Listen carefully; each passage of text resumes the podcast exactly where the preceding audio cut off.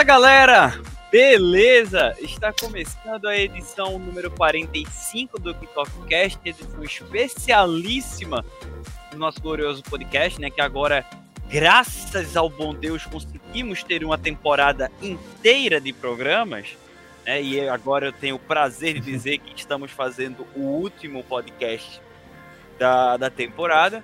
Eu sou Caio César e nessa live aqui, mais uma das nossas lives né, nos canais da Kickoff Brasil, estou muito bem acompanhado da maçã caramelizada e do Cooper Cup MVP, que também está aqui no meu quadro.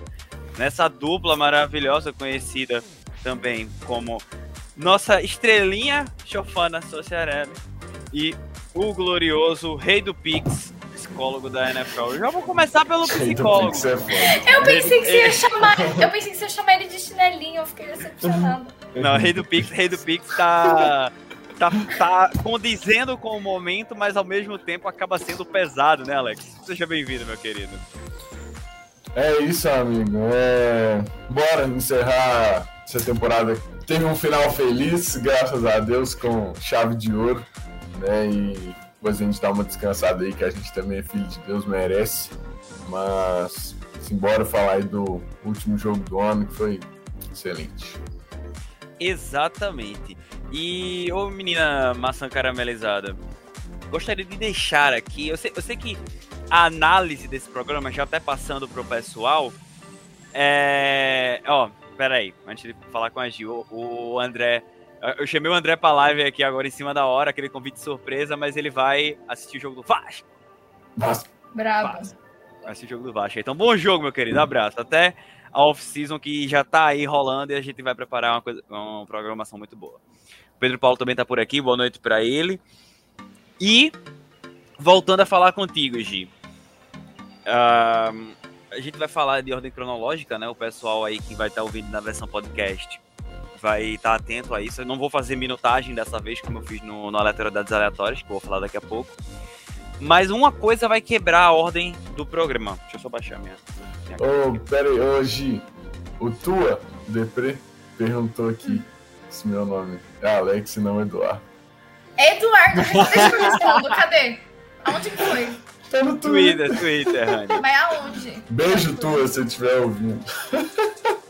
Gi. Eu vou responder. Esse fake é muito. Antes, antes de você responder. Mano, foi a maior contribuição que eu já tive na vida de alguém foi começar a chamar o Alex de Eduardo. Mas antes... tem um significado, não é à toa. Tá, segura aí. Você precisa quebrar a ordem da pauta. Eu preciso terminar a minha fala.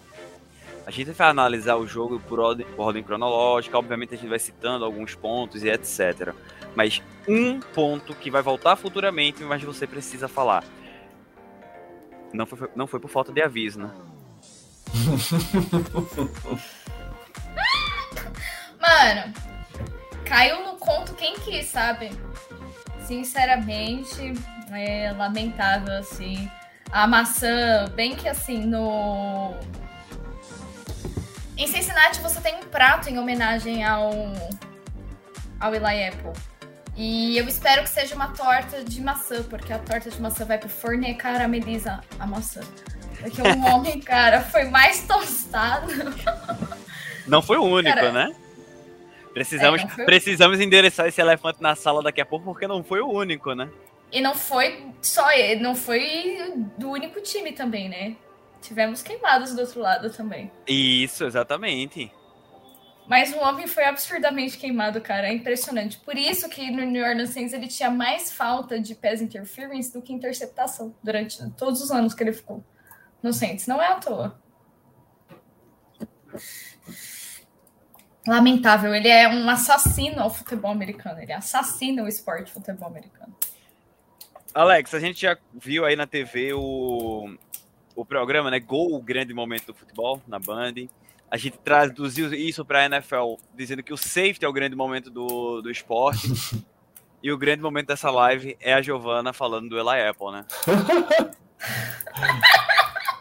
Cara, é sério, o dia mais feliz da minha vida realmente foi o dia que ele saiu do New Orleans Saints. Eu nunca vou me esquecer da alegria que eu senti. Ela foi genuína, assim. Vai ser a mesma alegria que o Alex vai sentir no dia que o Jalen Rivers sair do time dele. Nossa, precisava disso. Foi de graça, viu? Essa foi de graça. Mas é sério, Sem eu tô te desejando esse momento de alegria. Eu tô precisando dele, porque Então, eu tive eu tô tanta te- paciência, mano, e aí fui decepcionado de novo. Eu tô Eu te desisti. desejando esse momento. Ele vale muito a pena, sabe? Eu fui muito feliz no dia que esse dia chegou. Sério. Obrigado, amiga. Ó, improvisei ali, eu tô sem piloto é, preto, marrom, alguma coisa, preto. Aí o vermelho também tá falhando, mas eu botei ali, ó. Mano, aula de desenhos. Fiquem aí É, com a maçã. Eu tive que improvisar porque, ó, o vermelhinho tá falhando e a pontinha dele tá toda feiosa, ó, já.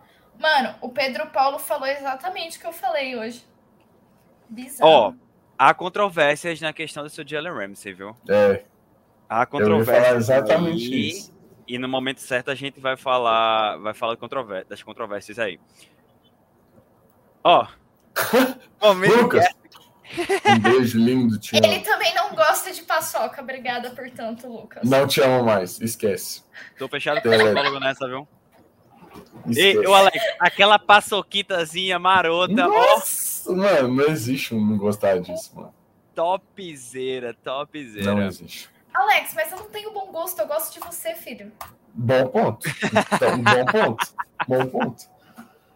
Justamente Ó. por isso você é mau caráter. Diga. Fa- Falando desse, desse seu nick, Alex, da mensagem que eu deixei ali no quadro, o Luiz Martinelli tá por aqui, um abraço pro Luiz, e ele Luiz, perguntou se o Cooper Cup ganhou o MVP que realmente vale a pena. E eu concordo com ele. Com certeza, mas tinha que ter ganhado os dois. Mas aí, o que é que vale isso. mais? Esse foi, Alex, esse foi. me responda uma coisa, o que é que vale mais? O MVP da temporada regular ou um MVP de Super Bowl que nunca veio? Que nunca vi. Não, claro, do Super Bowl.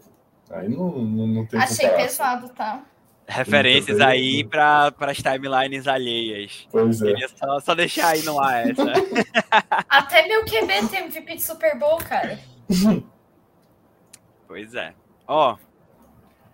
Pedro Paulo aqui concordando com a gente, ó. Fechadaço. Eu E- não gosto de paçoca. O Lucas mandou tu ficar atento, Alex. Que o Pix Hum. está chegando. Então, quando eles chamam de rei do Pix, não é à toa. Pode mandar o Pix que eu tô no aguardo. O homem está subornando todos. Ó, antes de a gente começar a realmente entrar no jogo, eu queria que vocês achassem algum assunto aleatório só para poder no Twitter tweetar sobre esse jogo. Ou. Desse jogo, ó, sobre a, a live. Ou o Pedro Paulo, se tiver livre, assuma a conta do Twitter, que eu não posso estar em dois lugares ao mesmo tempo. Como no glorioso filme Um Amor para Recordar. Referências aí. Live também é cultura. Mano, completamente aleatório, cara. Não, o Caio é uma total. máquina. Não à toa, não a Gi, a Gi é perfeita, porque ela me deu o gancho que eu tava precisando para o último assunto antes de entrar no jogo. Aleatoriedades aleatórias, edição número 2 já está no ar. Então, foi uma gravação meio longa, porque a gente entrou numa pauta séria e a pauta séria pegou metade do programa. E, e aí são dois programas em um, basicamente. E por causa disso, eu fiz toda a minutagem do programa. Né? Vocês podem ir aí é, passando de tema em tema tranquilamente, tá lá na descrição do episódio, tanto no Spotify, no Apple Podcasts, no Google Podcasts, no Anchor, em qualquer agregador aí que vocês é, tiverem, no Deezer também tá presente. Então, tá lá a minutagem, vocês podem é, ouvir de acordo com o tempo de vocês, com o gosto de vocês. E agradecemos demais aí, né, a moral que vocês derem no nosso podcast Off Football. Eu tenho esperança que a estrelinha aqui abaixo vá participar da terceira edição, porque ela ela estava doente na primeira e meteu o chinelinho na segunda. Né? Basicamente, tem Quando um vai ser? Sábado? Não sei, ou amanhã ou sábado, ainda tô vendo com os meninos. Nossa, Vou parar para conversar. Tá muito ocupado dando banho no peixe, Alex. Olha que coisa É, é maravilhosa. duro. Depois fala do outro aqui, né? É, Não, mas é Hum, óbvio que Tem eu vou falar de moral pra você. falar. Você Hum. abandonou a gente. hum. Pô, eu também sou filho de Deus. Ei, tá falar. perdendo, tá perdendo qualquer moral que tinha pra falar disso, já viu, Gi? Pois Queria só é. dizer isso. Alex, me defenda. Eu te defendi e ainda tomei bronca junto com Como você. defenderei o indefensável? Não tem como. Nossa, eu te odeio. Eu nunca mais te defendo, sério. Ainda vou tacar lenha na fogueira. Vamos levantar o bolão aí para saber qual vai ser o próximo Miguel de Giovanna Sociarelli. Ó, já aviso. Semana que hum. vem vou estar hum. viajando na outra também. Então, se você quiser minha presença, você torce pra eu estar à toa no sábado, Alex, esse sábado. Alex, ela tá metendo essa. Ela tá metendo essa justamente nas semanas que a gente vai estar de férias, tá ligado? Pois é. Então, eu já tô avisando, entendeu? Hum, uhum. Avisar nas férias já... é a mesma coisa que nada, né? é, então, dia 26 é carnaval, dia 5 é dia de ver meu time. Uhum. Hum. Dia 5 tá. Até Sábado eu tô viajando dia 5, pô. Até Sim, eu. Todo mundo tá viajando dia 5. O Alex vai estar tá viajando no multiverso da loucura. Que inclusive grande trailer. Viu? Foi boa, pode falar. Grande é. trailer, grande trailer esse aí. Foi Mas genial. É isso. Você não Ó, vai comentar sobre o quão genial foi minha frase? Pedro Paulo, Pedro Paulo já marcando ao vivaço aqui a gravação do Aleatoriedades Aleatórias para amanhã, Giovanna Sociarelli, amanhã à noite. Então, sem desculpa, tá? Preciso dar banho no meu peixe amanhã. Vai levar a avó no jiu-jitsu. É. Digo nada. Não, digo brincadeira. Nada, amanhã, amanhã é dia de beco. Ó, sempre tem alguma coisa. Ever, ever, ever. Mas vamos lá, vamos lá, vamos lá. Super Bowl 56, para início de conversa, meu povo. Foi um jogo que começou, pelo menos nos dois drives, os dois times tentando se estudar. Os dois times tentando ver o que o adversário estava preparando. E tivemos aí dois primeiros drives gerando literalmente nada. Né? Até vi o, o primeiro sinal de que não teríamos secundária no jogo. E eu não estou falando única e exclusivamente dele, do menino maçã. Eu estou falando no contexto geral. Mas o primeiro ar da graça foi justamente do Cincinnati Bengals e não tivemos secundária do Cincinnati Bengals. Um drive guiado aí por Cooper Cup, Odell Beckham Jr., obviamente Matthew Stafford, e terminou com um touchdown do meu menino OBJ, que, assim, não, não queimou o Ella Apple naquela né, jogada do TD, mas Mike Hilton também a gente avisou, né? Que não é, era bonzinho, mas não era isso tudo. E foi, assim, queimado tranquilamente pelo OBJ e saiu o primeiro TD do jogo. Rams abriram 7 a 0 e eu queria análise de vocês dessa primeira parte. É, antes de falar desse touchdown, falar da, do drive dos Bengals, que na quarta descida mostrou primeiro que o Zach Taylor Puts, tem obrigado. bolas, ok? Diferente do técnico que vem, acabou vencendo o jogo. Mas Jamar Chase e Jalen Ramsey. Jalen Ramsey foi lá, botou a bolinha no chão na quarta descida. E aí, turnover on downs. Né, os Bengals não acabaram não pontuando no drive por causa dele, né?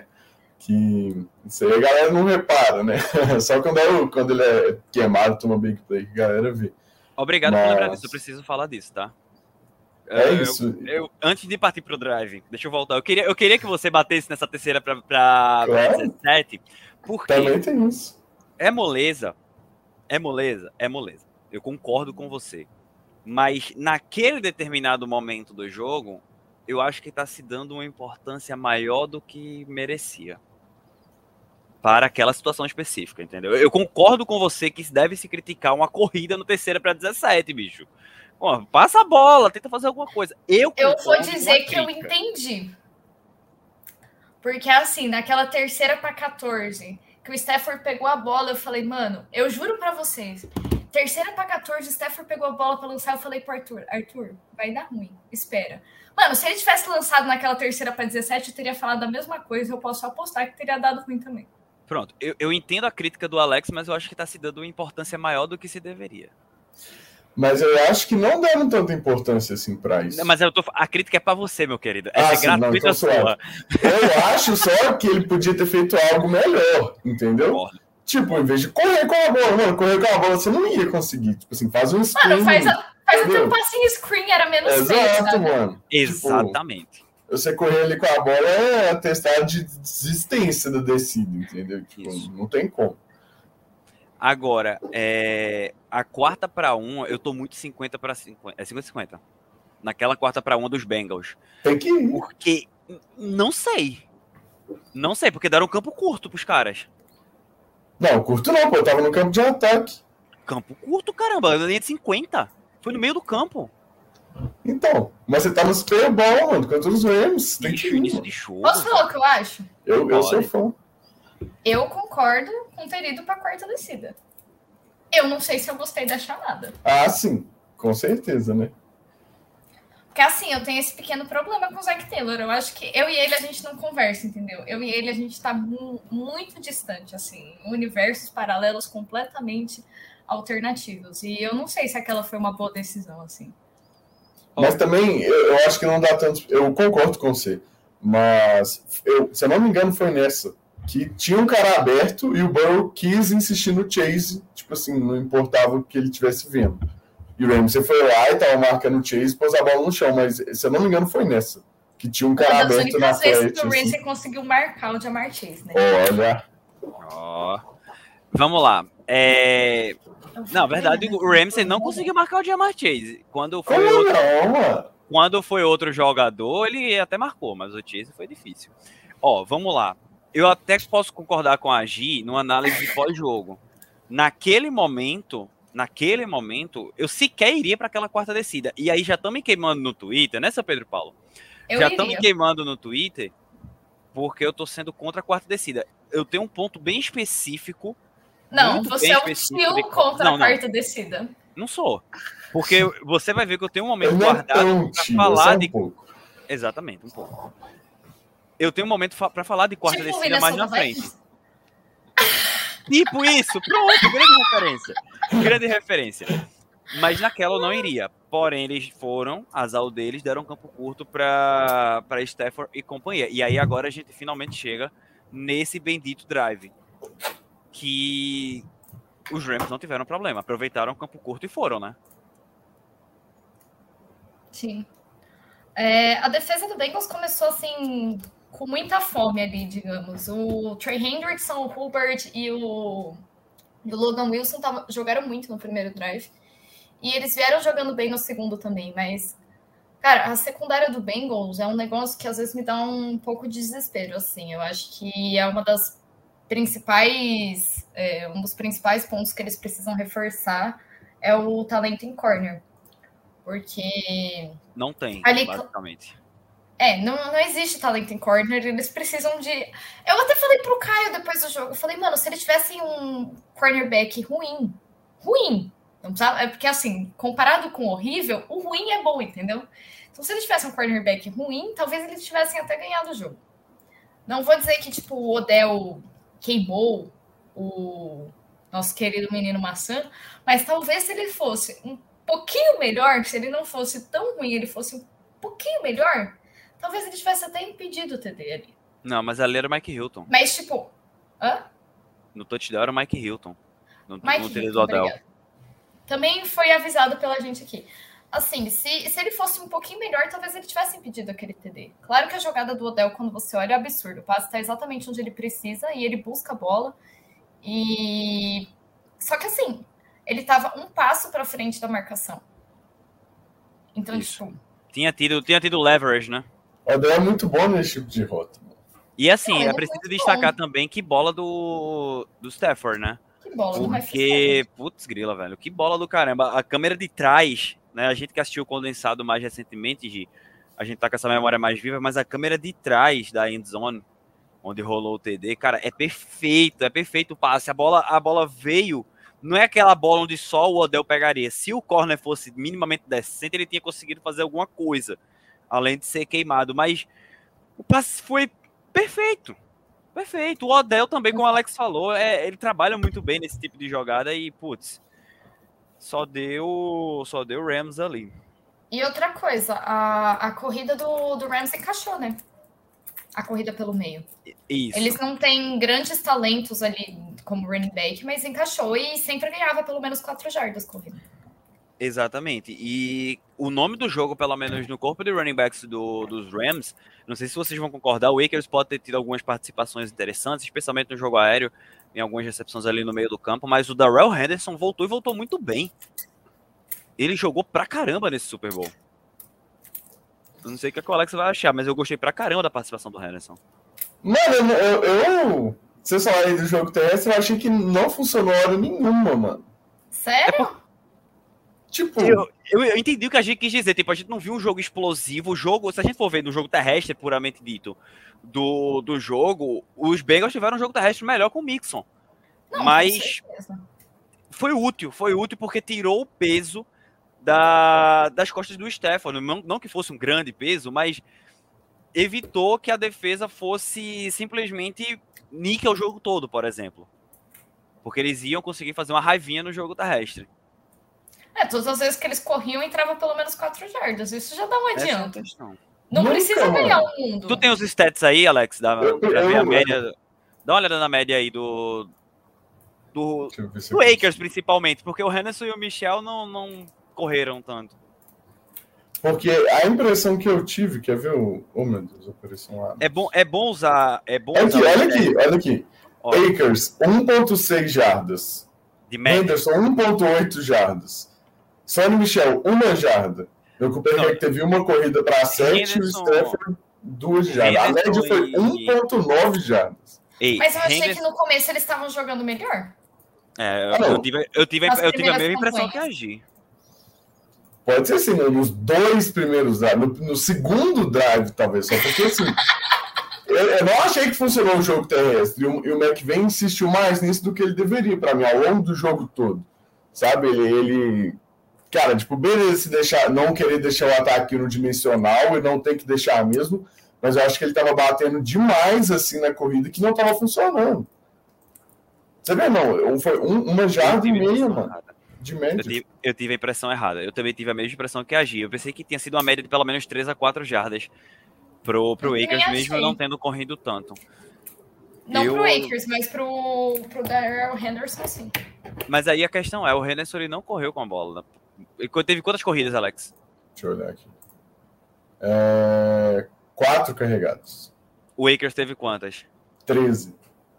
Tá entendendo? Eu, eu, eu, senti essa, essa disparidade. Agora, veja o jogo aéreo do Darrell Henderson e o, e o Lakers. O Lakers teve umas quatro, quatro recepções. Vê quantas Nossa. o Darrell Henderson teve e a média de jardas dele foi maravilhosa. Sim. Foi, o Lakers teve 3 para 14 jardas e o Henderson, Henderson. teve 3 para 43 jardas. Aquela rota wheel dele, bicho, no lado esquerdo linda. do campo. Puta merda, bicho. Essa foi linda surreal. Mas dando prosseguimento, vamos, vamos dar prosseguimento à, à continuação do jogo. Tivemos é, resposta do, do Cincinnati Bengals naquele drive que teve o passe longo né, pro, pro Jamar Chase. E aí, é, bye, bye pro, pro Jalen Ramsey. Primeira grande queimada nas costas do Jalen Ramsey aqui. Né, se não fosse a cobertura, se eu não me engano, foi até um linebacker que fez a cobertura o, o touchdown tenha saído naquele passe longo. E aí a gente teve a primeira, o primeiro sinal do outro lado de que também não ia ter secundária no lado do, do Los Angeles Rams. E aí, como eu falei, o Chase estava numa noite inspirada e eu senti que ele deveria ter aparecido mais. Eu não, eu não sei, eu, eu não consegui pegar porque o Chase não foi mais utilizado nesse jogo. Eu falei isso agora há pouco, Sim. sério. Mano, e aquela bola ali daquele passe, só o Jamar Chase pra pegar. Pois é. O Chris Cosworth, ele deu umas, erra... umas farrapadinhas que eu vou falar daqui a pouco no, no jogo, que eu tava ouvindo o. Eu tava ouvindo o condensado aqui. Agora, nessa jogada, ele falou muito bem. O Chase é um dos melhores nomes na NFL para pegar bola contestada. E aquela era uma bola minimamente contestada, mas né, o Ramsey voou. Sim, mas é, é, até o que a gente falava dele no college, né? Que tinha gente que tinha medo porque ele não gerava tanta separação, igual, por exemplo, o Devonta Smith é um cara que gera separação, né? Você vê que ele corre a rota muito bem. E o Chase, ele, ele não gerava tanto, mas ele ganhava assim na contestada. E tinha gente tinha dúvida se ia dar certo ou não na NFL, né? E aí, lá no Super Bowl, mostrou aquela bola, cara. Chase igual a falou, um dos poucos que, que aquela recepção, sim. Exatamente. Só que aí eu acho que o Zac Taylor tiltou nesse momento. Tava numa situação de primeira pro gol na linha de 4 jardas, 5 jardas mais ou menos, e inventou três passes.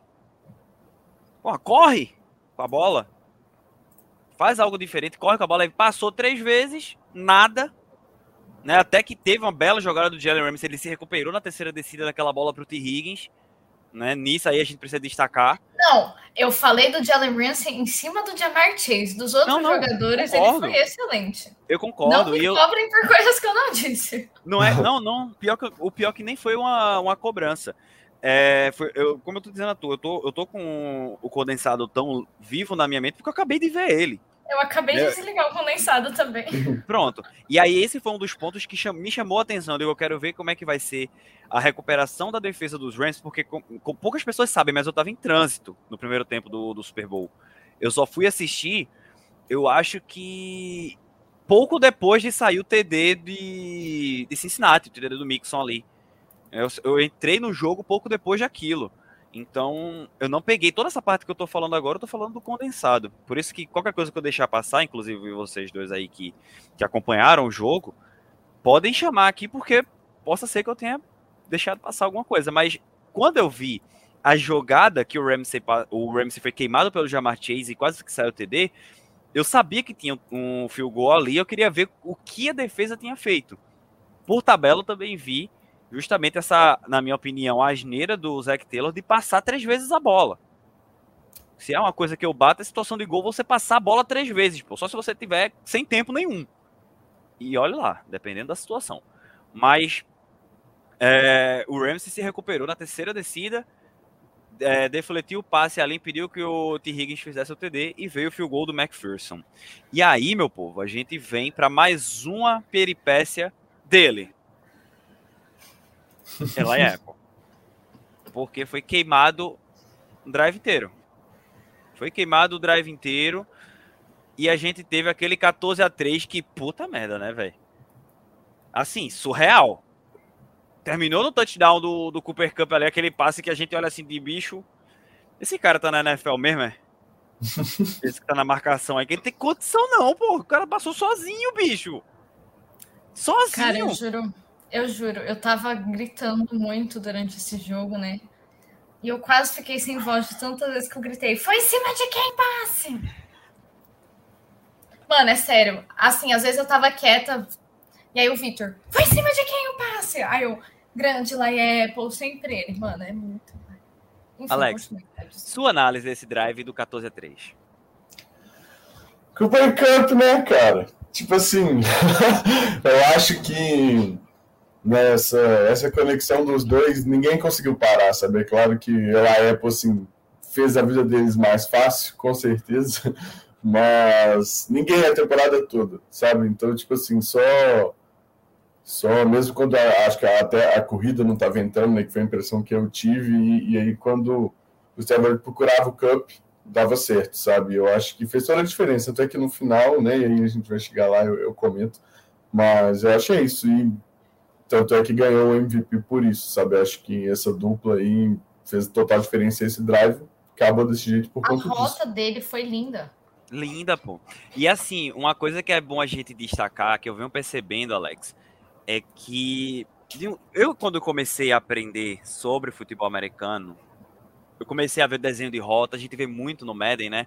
A rota sempre aquela coisinha reta, fazendo um ângulo de 45, um ângulo de 90, são traços retos, né? Bicho, posso estar tá vendo isso de maneira tardia, não sei, mas eu só percebi meio que agora olhando as rotas do Cooper Cup e principalmente nesse Super Bowl, rotas em arco. E eu acho que isso acaba confundindo extremamente a defesa, porque a defesa está esperando, os corners principalmente, né?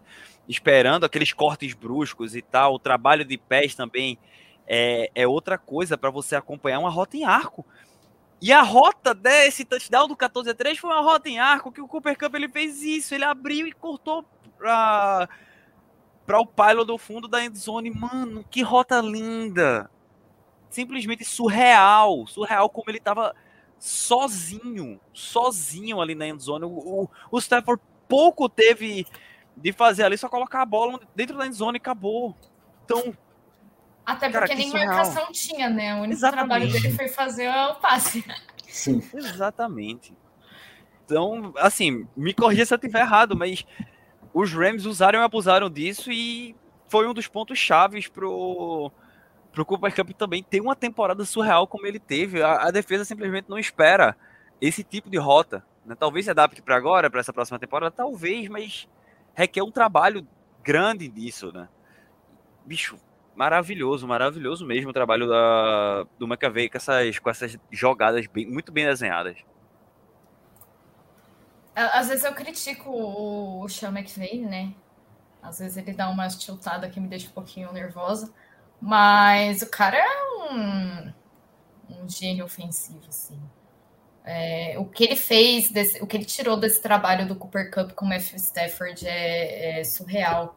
O jeito que ele desenhou as, as rotas para o Cooper Cup conseguir é, ter o melhor do seu trabalho, né? O Cooper Cup, que a gente já comentou semana passada, é um jogador que era muito subestimado dentro pelas pessoas que assistem a liga, né? E esse ano ele, a gente viu o maior potencial que ele tem. Eu não sei se a gente vai chegar a ver outra temporada tão boa do Cooper Cup assim, porque agora o nosso teto também tá lá na lua, né? E ele conseguiu tirar o melhor aí. É, foi o que o Alex falou: ninguém conseguiu parar essa dupla. Claro que o Eli Apple, cara, qualquer pessoa ali um pouquinho minimamente decente deixaria o trabalho um pouquinho mais difícil para os dois.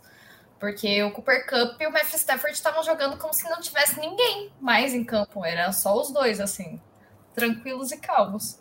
Principalmente nesse drive do, do touchdown. Exatamente.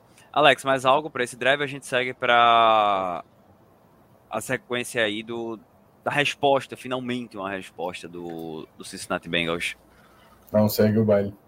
Pronto, vamos lá. Eu admito para vocês que quando eu recebi a notificação de 14 a 3, eu já comecei a pensar aqui, pô, se não, 13 a 3 na verdade, né? Não é nem 14, é 13. Porque teve o, o extra point aí que o hold do hacker foi ruim, a bola caiu e ele foi tentar fazer um passe, foi interceptado e não deu em nada. E aí. a jogada não fez o menor sentido.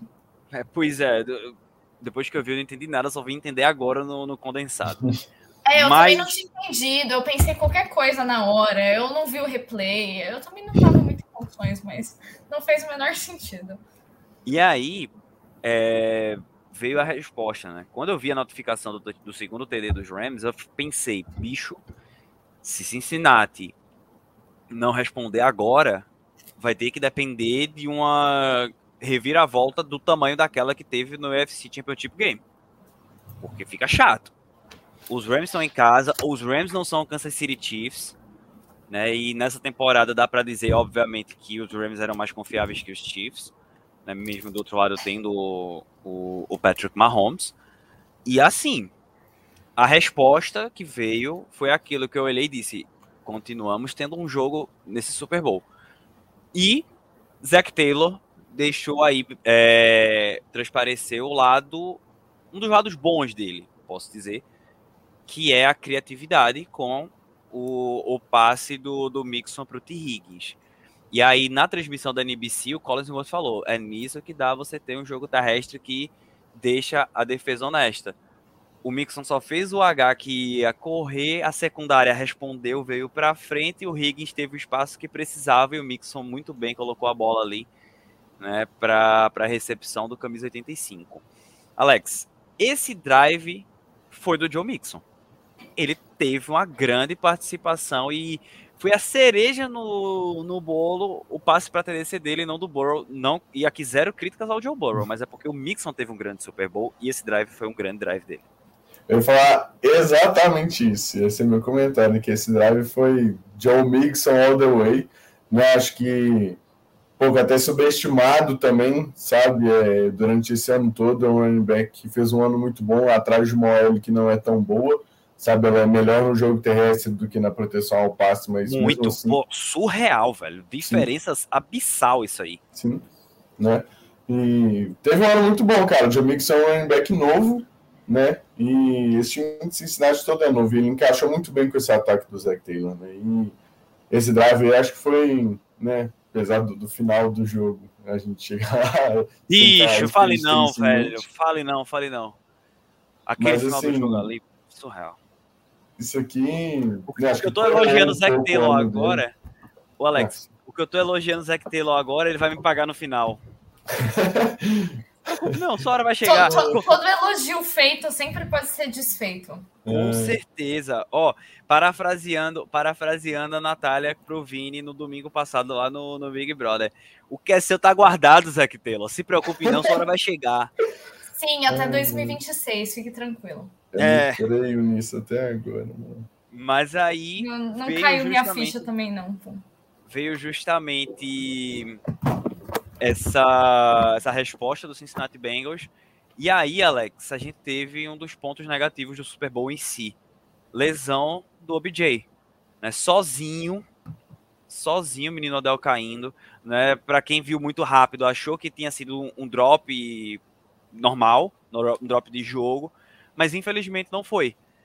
E aí o Odell se lesiona sozinho e cria-se a preocupação como os Rams vão responder pela primeira vez na off-season, pela primeira vez desde que ele chegou, na verdade, sem o Odell em campo. E não foi tão bom assim, né? Não foi uma resposta tão, tão, boa do, do Los Angeles Rams. É, acho que o, o ataque todo de Los Angeles daí para frente deu uma pifada porque tanto o jogo terrestre não estava entrando tanto, quanto você precisa, você fica muito mais fácil do, dobrar, ó, quase saiu errado, dobrar o Cooper Cup quando você não tem um wide receiver 2 bom o suficiente para entrar nesse lugar, né? Porque o Woods também estava machucado, o Adel entrou nesse lugar, e aí com o Adel machucado entra o Van Jefferson. Cara, o Van Jefferson, sabe, foi uma, uma escolha ok, okay porém... beleza, ele chegar e o wide receiver 3, 4, assim, tá tudo bem, mas para ele herdar o papel do Odell nesse ataque, não, não deu muito certo. E aí é, ficou Deixa muito mais difícil o trabalho. Eu vou chamar a G, eu vou chamar. Será que não? Eu é... só queria perguntar uma coisa. Diz. Não, que eu ia te dar uma pergunta eu... para falar disso. Mas Qual fala. que é o book que o Van Jefferson tem do Sean McVay, cara? eu juro que eu quero saber qual que é a ameaça. Deve ser algo parecido com o Taysom Hill. Toda terceira desse toda terceira descida na mão do Van Jefferson. Mano, joga na mão do Cooper Cup. Pode estar com três caras marcando ele. Pelo menos finge que você fez alguma coisa. O Van Hoje... Jefferson vai dropar a bola. Desculpa. Hoje, é, sobre, ainda sobre essa questão da, da, ausência do Odell, né? Depois que ele saiu por lesão, eu queria te perguntar uma coisa. Los Angeles, tirando o Robert Woods, tratando desse jogo especificamente, Perdendo o Odell, eles ficaram numa situação que Cincinnati estava infinitamente melhor que eles. Porque assim, vamos isolar Jamar Chase e Cooper Cup, os principais recebedores dos dois times. Isola eles. Vamos trabalhar de wide receiver 2 para baixo. T. Higgins e Odell. Não estou comparando os dois, mas estou dizendo que os dois são úteis da mesma forma. São bons o suficiente para ser úteis pra caramba como wide receiver 2. Se perder o wide receiver 2, Aí o problema é de Los Angeles, porque querendo ou não, drops à parte, mas também teve um jogo bem interessante, Tyler Boyd cobre o lugar de wide receiver 2 tranquilamente. Ben Skoronek, Skornick, na verdade, é, é. Eu tô vendo, eu, eu, peguei o flip card para falar o nome dele direito, ó. o tenebroso, vou falar assim. Ben Skoronik e Ivan Jefferson não cobrem o papel do wide receiver 2 do time de maneira tranquila, não. Se isso fosse do lado de Cincinnati, se, por exemplo, o T. Higgins se machucasse, os Bengals conseguiriam cobrir tranquilamente. Rams sofreram bonito com isso, né? E como o Alex falou, teve a questão também da insistência de um jogo terrestre que enganou a gente e aparentemente enganou o McAvey também. Pois é. Não que seja muito difícil, né? Ah, desculpa, galera. Esqueceu, tá ligado? Esqueceu ao vivo. Ai, é normal uma dessas. É, me surpreende que o Cincinnati Bengals não tenha ganhado esse jogo. Sério. Sim. Depois dessa lesão do Odell. Porque, como o Alex falou, o ataque do Rams bugou. Simplesmente. Tipo, o jogo terrestre que eu falei agora há pouco que estava funcionando, sumiu. O Cooper Cup tava com marcação dobrada. Qualquer outro wide receiver, Van Jefferson. Van Jefferson, ok, eu, eu encho o saco dele, mas é um cara ok. Ele vai dropar na terceira descida, mas nas demais descidas ele é um cara ok. E, e aí entrou os Rules para jogar também, né? Você tava sem o Higby. Então, assim, o ataque do, do Rams tava deficiente. E era para a defesa do Bengals ter explorado isso. E assim, eu até acho que foi o que aconteceu durante o primeiro tempo. Eu até acho que, tipo, o ataque, do, a defesa do Bengals conseguiu se impor em cima do ataque do Rams no final ali do primeiro tempo, mesmo que a gente tenha tido pontuação, etc. Mas, o, o, sei lá, ela cansou e no segundo tempo desapareceu. É, o Odell também agora fica aquela, aquela pergunta se, se vai voltar aí pro, pro Rams também. A gente tinha até tocado nesse assunto que ele deveria assinar, aí agora ele lesiona. Ele mesmo disse que por ele renovaria. Isso, então. isso, isso foi antes do Super Bowl, no caso, que eu vi isso. Não, que ele, que ele vai querer renovar, eu acredito também. Tem que ver quanto tempo de recuperação também, né? Seis meses. É, o problema dele, se eu não me engano, foi ACL, né? Seis meses uhum. ele tá novo. Uhum. Ele chega, chega pra, pra temporada tranquilamente. Acho que no training camp ele já deve estar tá dando, dando o ar da graça. É, mas eu acho que no máximo, no máximo, no início da temporada ele já deve estar tá perto de 100% ali. Ó, é, mas antes de fechar o assunto Odell, tenho dois pontos. Tava tendo boas participações no jogo, teve uma recepção dele mesmo ali, meu amigo. Nas costas do Eli Apple, se eu não me engano. Tava que, puta merda, ele tava num bom dia. Ele tava jogando muito. Queria de LSU, tá? Queria relembrar. E outra coisa, eu vou, eu vou arriscar aqui, mas só uma fala aleatória mesmo, né? Querendo questionar nenhum ponto a questão do, do Cooper Cup MVP, mas o Odell ele tava numa noite e numa produ... tinha a chance de ter uma produção de tipo ser pelo menos colocado numa conversa para MVP do jogo. Porque depois o, a, a, as bolas tudo dos, dos Rams foi pro Cooper Cup e justamente e corretamente, né? Porque não tinha outro cara para mandar. E o Cooper Cup ganhou MVP assim, questionável, mas o Odell estava tendo uma boa noite. E aí, Pedro Paulo trouxe isso aqui, ó. Segundo alguns, era o problema de Cleveland, né? Era o Odell Beckham Jr. Digo nada, né? Vi até do laranja aqui em homenagem aos Browns, né? Porque, né? Por dizer eu que era confesso que eu achei que era muito, muito trash e pouca bola. Não, eu bati pouco, graças a Deus. Eu defendi isso aí. Eu, eu apenas posso... disse isso, talvez seja uma frase pesada. Mas é isso. Final do primeiro tempo a gente não teve mais nada, né? Ou vocês querem destacar alguma coisa do final do primeiro tempo? Só a interceptação do Bates. Apesar de que foi um punch, né? Entre aspas. Obrigado, Alex. Obrigado pelo gancho. Sim. Gi, primeiro, sua reação. Você cantou essa interceptação. Estava eu. Arthur estava do meu lado, eu estava apoiado assim. Aí eu olhei, terceira para 14. Aí eu vejo, vai ser um passe. Aí eu olhei para Arthur e falei, mano, Stafford lançando nessa terceira para 14, cara, não vai dar bom não, fico olhando. Aí eu vejo Stafford correndo lá de, na lateral, assim. Vai, vai, Jefferson. E eu olhando pro Arthur assim, eu falei, espera, espera, Arthur. Fica calmo que vai vir ele correndo na lateral, assim, ele planta o pé e ele mexendo assim, vai Jefferson, corre, filho. Eu olhando, pensando, mano, isso vai dar muito ruim. Ele nem plantou o pé direito, ele só lançou a bola. Aí você olha pra marcação, você pensa, se for o Eli Apple, não vai ser nada. Se, se for Eli Apple, vai ser touchdown, pô. Exato. No máximo um passe incompleto, porque foi curto, é. né? Então seria um passe incompleto.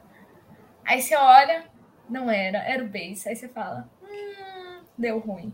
Alex. E aí foi uma bela interceptação ali do Bates. Que ainda teve uma falta depois de comemoração ilegal. Eles começaram o próximo Mas a, linha de 10. A comemoração, a comemoração deles ali, depois foi explicado o que foi. Foi o cara que tava é, sem uniforme que foi comemorar dentro do campo. Isso. o inativo foi lá. É, tabacudo. Mano, não dá, cara. Mas, Alex, eu quero perguntar uma coisa a você. A Gi tava, tava aditivada no dia, então não vai contar nisso. Mas você assistiu por onde o jogo? Eu vi no Game Pass. Você viu no Game Pass. Você estava com áudio desse jogo? Tava. Você prestou atenção no que, no que Chris Collinsworth falou sobre o Jesse Bates nesse lance? Não prestei. Amigo, escute depois, pra, pra assim. Eu vou pedir desculpas desde agora. Uhum. Se por algum acaso eu ouvi errado, porque eu tava ouvindo logo antes da live. Mas o Chris Collinsworth, ele falou, pelo que eu entendi, eu até fiquei, eu pausei e fiquei, não, ele não ele falou isso não. Mas ele disse que o Jesse Bates ele só teve os playoffs bons, que ele não teve uma grande temporada. Claro, no- porque ele não assistiu os jogos do Bengals, entendeu? E aí, Ele tinha mais 31 franquias para nos acompanhar. playoffs, ele tava fazendo jogadas como essa que ele fez. Porque aí só tinha 14 times para assistir. Aí ele se concentrou no Bengals. Mano, assim, sinceramente, eu só lembrei do Alex, do tanto que o Alex endeusou o Jesse Bates, justamente. Durante a E o inteira. cara tava no Sofá Stadium comentando pra fucking NBC, meteu essa! Me corrijam nas próximas lives, no Twitter, se eu tiver escutado errado. Mas eu precisei destacar esse ponto. Que não dava, velho. Olha a temporada que o Jesse Bates foi, vai receber um caminhão de dinheiro, pô. Seja em Cincinnati, seja onde for. Ai, podia O, ser Ale- o. Alex tem sabia. sonhos Ei, essa foi de propósito. O Alex de todos os- propósito. Ô, Caio, o Alex, em cima da cama dele, assim, no teto, ele tem Sim. a foto dos jogadores. A do, a do Bates é uma que ele olha todos os dias e fala, boa noite. Dorme bem, neném. Nem sonhar com um trem desse, senão eu vou ficar decepcionado. Claro, Moral, porque você vai querer o Marcos. Williams, que é mais acessível. Não, esse aí, esse aí tá vindo. Pode, pode confiar. Eu, eu não acreditei real no que, no que eu ouvi. Mas ok, vamos lá. 47 minutos de live até agora, a gente passou pelo primeiro tempo. É, o Luiz colocou aqui que o Odell deve ser muito grato ao pai dele por ter causado todo aquele furdunço lá Cleveland pra ele sair. Executivo do ano, pô. Com certeza. Mandar um cheiro aqui pra menina Ana Clara, que também tá por aqui com a gente. E eu quero opiniões sobre ele. Halftime Show do Super Bowl 56. Que showzaço, hein, meu povo? Bora, Alex. Achei que, achei Bora, que ela ia Alex, filho. Tá sempre sendo eu depois dela, beleza. É, Cara, eu É gostei que demais, assim. O que é da gente tá Nossa, guardado, não justo. se preocupe, não. É, Gostei demais, assim, eu acho que foi muito nostálgico, assim, tá ligado? Eu acho que. Cara, 50 Cent de cabeça pra baixo, meu irmão. Excelente, mano, excelente, excelente, de verdade. É, e Snoopy fumando um lá, mano. Tipo assim, quem reclamar é bom demais também. Ei, breaking news. O É. Snoop Dogg deu um tapa, puta. Ah, me poupa! Pelo amor de Deus. mano. Os caras não sabem quem é Snoop Dogg, entendeu? É, conhece É. não, pô. Conhece não. E assim. Pra mim, acho que não foi o que eu mais gostei, eu acho, sabe? Eu não- sou tão apegado a, a- a eles, sabe? Mas assim, excelente, cara. Foi dos melhores mesmo. Muito, muito bom. Muito, muito bom. Gostei do show mesmo. Muito bom. Não é, não é crime gostar dos outros, dos outros shows no intervalo. Não. né? Eu tenho um apego emocional muito forte. Eu já falei aqui várias vezes ao, ao show da, da Katy Perry. Sim. Né? da Lady o, Gaga vai ser sempre meu favorito. o da Gaga foi muito bom. Eu só vim ver Até esse que a ano. Taylor Swift pise no halftime show, o da Lady Gaga será o meu favorito. Pra quem não sabe, eu só vim assistir o, o Halftime Show da Gaga na, na- na reta final desse ano, agora que passou, 2021. Até hoje eu não tinha assistido. Simplesmente não tinha assistido, porque tava em trauma, em choque. É com um traumazinho batendo forte, um choquezinho enorme no coração, né? Por causa do, do primeiro tempo do Super Bowl 51. Aquele show do intervalo do Super Bowl 50, né? Coldplay, Bruno Mars e Beyoncé, pô, surreal. Né? Mas esse também desse. foi um dos grandes. Tu não gosta desse, Giovana? Aí não existe. Não. Tá tudo errado, né, Alex? Falando de paçoca, falando do. Pô, não acerta uma, pô. É impressionante como é que essa Tá menina tá parecendo numa é, pô. Tá Tá em parecendo ela é. décima fase. Vou nem falar com quem que eu tô parecendo. Nossa. Viciado em errar. Tá difícil. Viciado, 100% de aproveitamento. Ó, glorioso Henrique Cavalcante aqui, mais um dos nossos grandes companheiros dessa temporada, dizendo que o show do intervalo ano que vem terá a Anitta. Só que terá que ser em Glendale, não em São Paulo, né? Mano, não é possível, cara. Eu vou ter que rezar pra ter Taylor Swift no halftime show. É possível um trem desse. Enfim, falando sobre o show do intervalo aí, é, eu acredito que foi um dos grandes, sem dúvida. É, pra E mim ainda fica. Oi. você, como a maior fã de Taylor Swift entre nós três aqui, você vai ficar com essa questão com a Ana Clara aí. Não, eu só digo uma coisa. Reputation, documentário da Netflix. Indicação pra noite de hoje. E aí depois você me conta se ela é uma grande performance. É, enfim, o show foi um dos grandes, assim. É, eu ainda prefiro o da Lady Nossa. Gaga e ainda prefiro o da Katy Perry. Acho que os dois estão acima desse.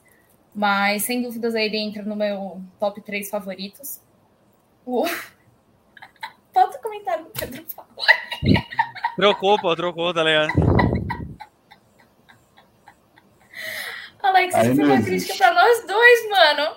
A Aí gente só não se existe. ferra nessa rádio, cara. Complicado, viu, meu mano? Nem, nem, nem consegui levar como elogio. É, foda. Eu, eu por você e você por mim, filho. Não tem outro jeito, não. Nossa. Se tu Aí fosse confia. confiar nela, tu tá lascado, viu, Alex? Pois é. Mano, eu mandei de novo uma música pra ele. Eu aposto que ele não ouviu pela milésima vez. Um dia Giovana, tu não ouviu o podcast que tu vai participar, Giovana. Tu quer falar o que do Alex, velho, agora? Mas a música tem três É. minutos. O primeiro podcast tu deveria ter participado. Tava muito ocupada, doente.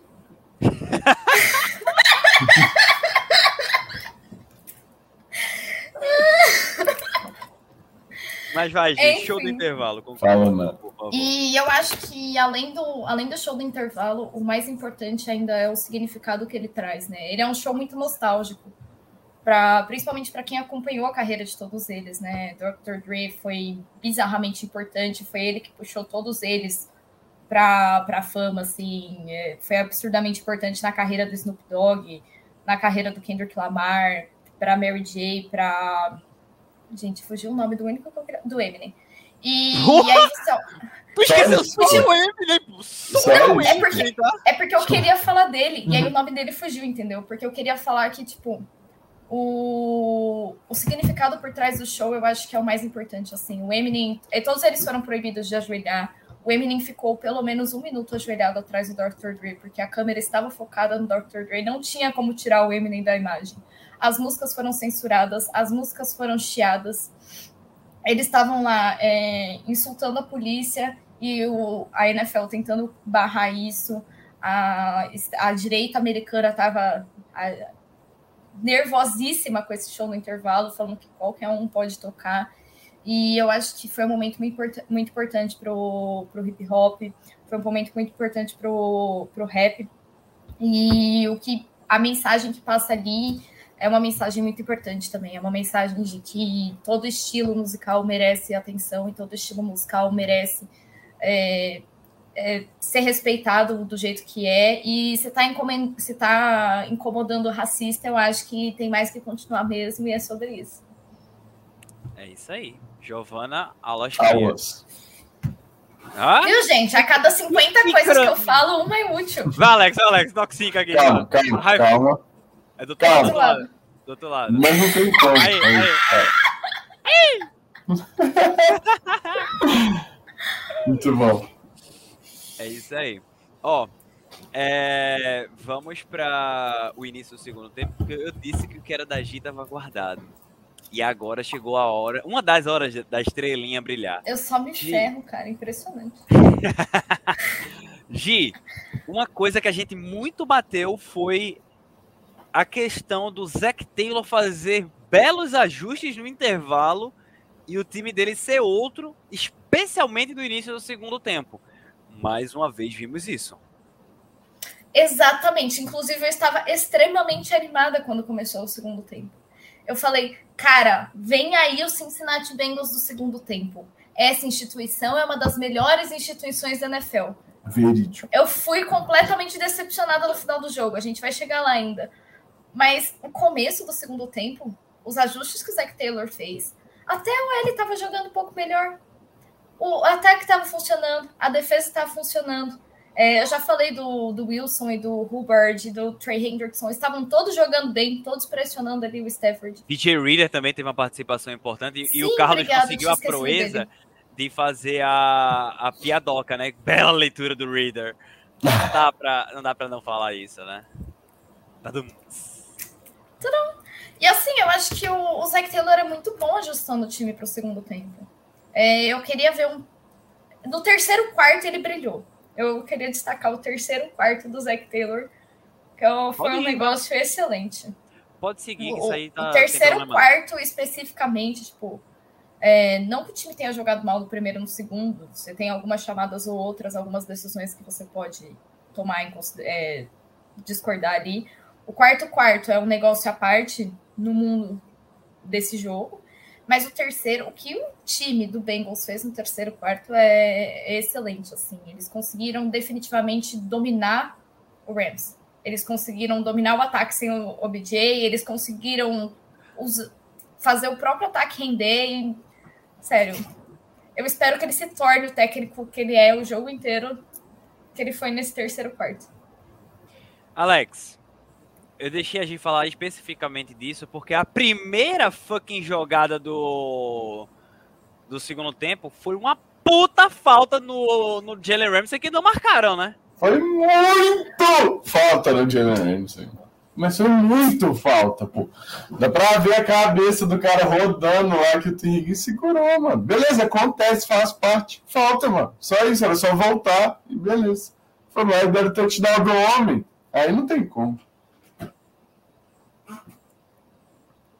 Ah, não, veja, veja. Apenas. Veja. Aqui a crítica não é, não é do jogo. É a reparação histórica é o nome disso. Eles foram campeões, Giovana. Tu vai meter reparação Falta só reparar, pô. É. O, proble o problema é que o Bengals não foi bom ajudando, entendeu? Mas isso tô, aqui foi eu, reembolso, entendeu? Eu não estou defendendo Los Angeles Rams. Eu estou defendendo o camisa 5 de Ramsey. Só que, ó, foi reembolso, entendeu? Uma pessoa que me manda esse tweet durante o Super Bowl é pra casar, entendeu? Se fosse, ó, se fosse qualquer outro corner ali. Vou até ver o nome do outro corner que eu esqueci agora. Não, mas foi muito falta, falando sério. O, o Darius Williams, que é o, é o corner 2 deles. Se fosse o Darius Williams ali, beleza, foi queimado, foi falta, beleza, mas a gente tenta fazer esse estardalhaço todo. Mas, como é o Jalen Ramsey, a gente precisa defender Jalen Ramsey aqui. E meu computador travou? Eu pensei que meu computador tinha travado agora, tá ligado? Porque congelou tudo aqui, eu não mexi nada nele, eu tô mexendo no tablet. Por um instante eu me assustei. A Giovanna ia, ia, assumir aí o controle da live sozinha e ia se embora com o Alex. Aí eu ia ficar aqui tentando resolver meu B.O. Mas, assim... Isso é um perigo. Outra coisa, outra coisa pra, pra poder... Ó, tá travando, Vigi. Se eu cair, tu já sabe. Eu preciso ver. Eu preciso... É, um perigo, é um perigo deixar Giovanni e Alex sozinhos. Vocês Cara, tá em choque. É, eu tô em choque aqui, porque eu, eu literalmente eu não toquei nada no computador. Mas ok. Pessoas que estão ouvindo aqui, vocês sabem o que é Giovanni e Alex sozinhos, tá? Da treta. É. É, é, é pegar o botão do rato e ratinho! Mas, prosseguindo. Teve o touchdown lá no, no passe do, do Burrow pro T. Higgins, não tem o que falar ali, além da falta, basicamente. E aí veio o drive dos Rams. Não, calma. Deixa eu falar. O, os dois wide receivers que, mais, que o Jalen Ramsey mais cedeu jardas nessa temporada toda foi o Mike Evans, naquele jogo, por causa daquela big play do Tom Brady para empatar o jogo. E o T. Higgins. Também conhecido, também conhecido como o último touchdown do Brady na carreira. Sim. E o T. Higgins. T. Higgins. Só por causa daquela jogada de 75 jardas. Não, mas Os outros tiveram todos menos 75 jardas o ano inteiro.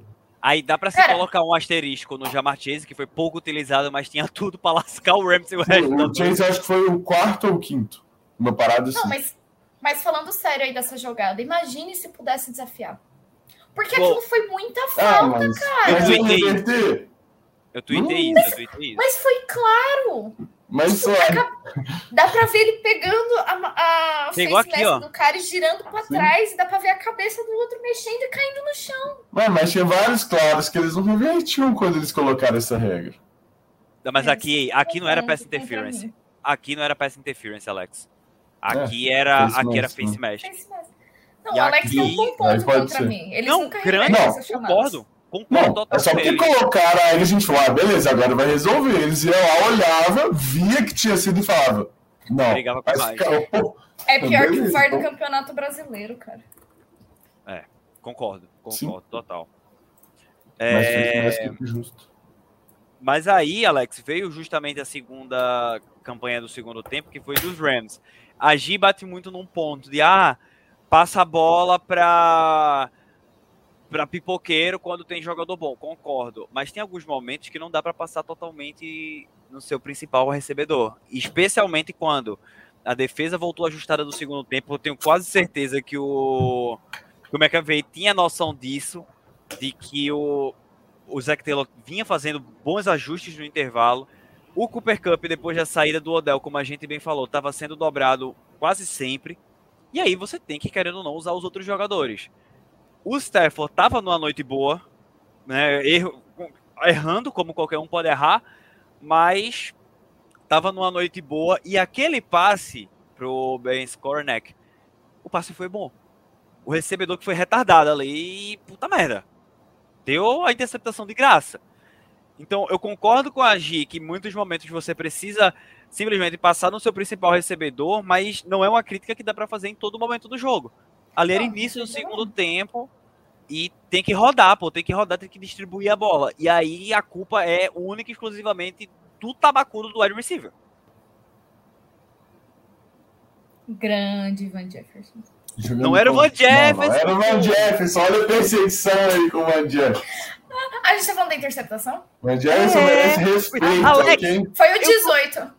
Alex, eu tô falando Nossa. da interceptação. Eu falei que era o segundo drive. Ela perguntou se a gente tá falando da interceptação, bicho. Desculpa, ah, é que apareceu mulher bonita na minha timeline. Ah, Vou tá. compartilhar com vocês. Cadê? Tá, tá, tá. Deu foco. Tá, é, tá. É, justo, justo, justo, achei honesto. Tá, tá, tá, tá justificada. Essa aí passou, passou lá. Mas era o, era o Skornik, né? É, peraí, deixa eu ver. Não, é... é... o segundo jogo que ele faz uma parada dessa. É o 18. Eu nem é, vi o nome Skornik. do cara. Não dá pra falar esse trem. É por isso que eu tô com. É por isso que eu tô com o, o flip card do jogo aqui. pra ver Perfeito. o nome dele. Mas aí é, é quando assim, a culpa, a culpa é do wide receiver, né, velho? Não tem Sim, que... às vezes é do wide receiver. Aquele lance ali foi total culpa do wide receiver. Sim. Era e melhor ter passado no... falei, fodeu. Era melhor ter passado no Van Jefferson, na moral. Agora, Daí, meu povo, vamos lá. É, deixa, deixa eu falar uma coisa para vocês aqui. É, eu não fiquei na, na vibe do Alex, eu esperei o restante do drive para poder, talvez, né, ligar o F para Los Angeles. Mas eu fiquei naquela de, pelo, pela primeira vez no jogo, eu inverti a porcentagem. Não tem aquele gráfico, né, que fica subindo e descendo? Esse foi o momento que eu peguei e botei assim, ó, 60-40 para Cincinnati. O momentum do jogo é totalmente deles. Mano, e é o momento do jogo no momento perfeito, por causa justamente dos ajustes do Zac Taylor. Só que aí veio a defesa. Eu já tava tranquila. Eu já tava tranquila, falei, tá de boas. Não, aí também não. É, aí é Quando você tem o 9,99, você não pode ficar tranquilo até, até o final. O 10 também, né? Tem que respeitar também. o 10, né? Tem. Tem que. Tem que respeitar o 10. Eita, faltou justamente isso. Colocar aqui, ó hashtag 10. Pronto. É...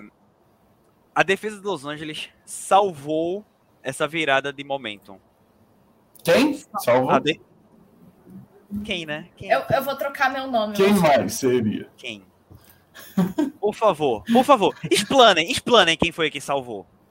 99. Era um E nada mais. E aí eu vou deixar a Giovana criticar quem estava criticando o Aaron Donald. E não cite nomes, Giovana. Eu citarei os nomes e você vai no meu embalo depois, porque eu tenho um nome muito específico para citar que pode ter passado abaixo do radar de muita gente, mas que teve uma puta partida nessa defesa. Eu não vi ninguém falando. Giovana, critique quem criticou Aaron Donald. Eu vi seu tweet. e eu estou falando dele. Não, eu fiquei em choque, assim, porque quando acabou o jogo, eu vi alguns tweets falando que o Aaron Donald não tinha feito uma partida absurda. Aí eu falei, duvido. Mas eu tinha tomado uma garrafa de vinho e falei, vou ver o jogo de novo. Vamos olhar o que, que aconteceu, né? Aí olhar, se você olhar a partida que o Aaron Donald teve, é, é absurdo assim o que ele fez. Eu acho que teve uma jogada que o Bengals deixou um só para marcar o Donald. o Donald empurra o cara e taca tá o cara em cima do Burrow. Se lasca pra lá, Burrow. Vai-te embora. Foi todo esse trabalho dele, só de empurrar o cara e derrubar o Burrow junto. absurdo, assim. É, se você olhar várias jogadas, tem três marcando o Donald. Três para parar o Donald. E. Meu tá time só precisou do... de dois, tá? Só queria dizer isso. Então, algumas foram três, mas na maior parte você tinha marcação dupla em cima do Donald. Isso, né? isso. E ali, quando você fa... e ali, quando você fala do, do terceiro quarto, eu acho que o que chama mais atenção foi a, a chamada, a, o drive que o Bengals começou na linha de 15, algo assim. E a pressão vem já na primeira descida. E o, o Donald vem correndo on fire já. E aí, a, a, só o fato do Donald estar tá chegando, a, a, a OL do Bengals fecha nele. E aí vem o primeiro sec no Burrow. De um cara aleatório, que eu não me eu recordo sei quem, quem foi. É.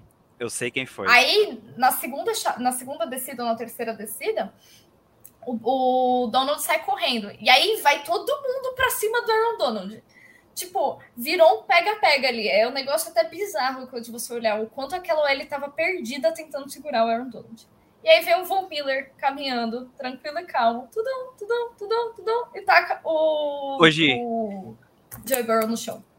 Esse sec que tu tá falando, do cara que tu, que tu não lembra, não é aquele que o Burrow foi tentar escalar o pocket e o cara agarrou ele?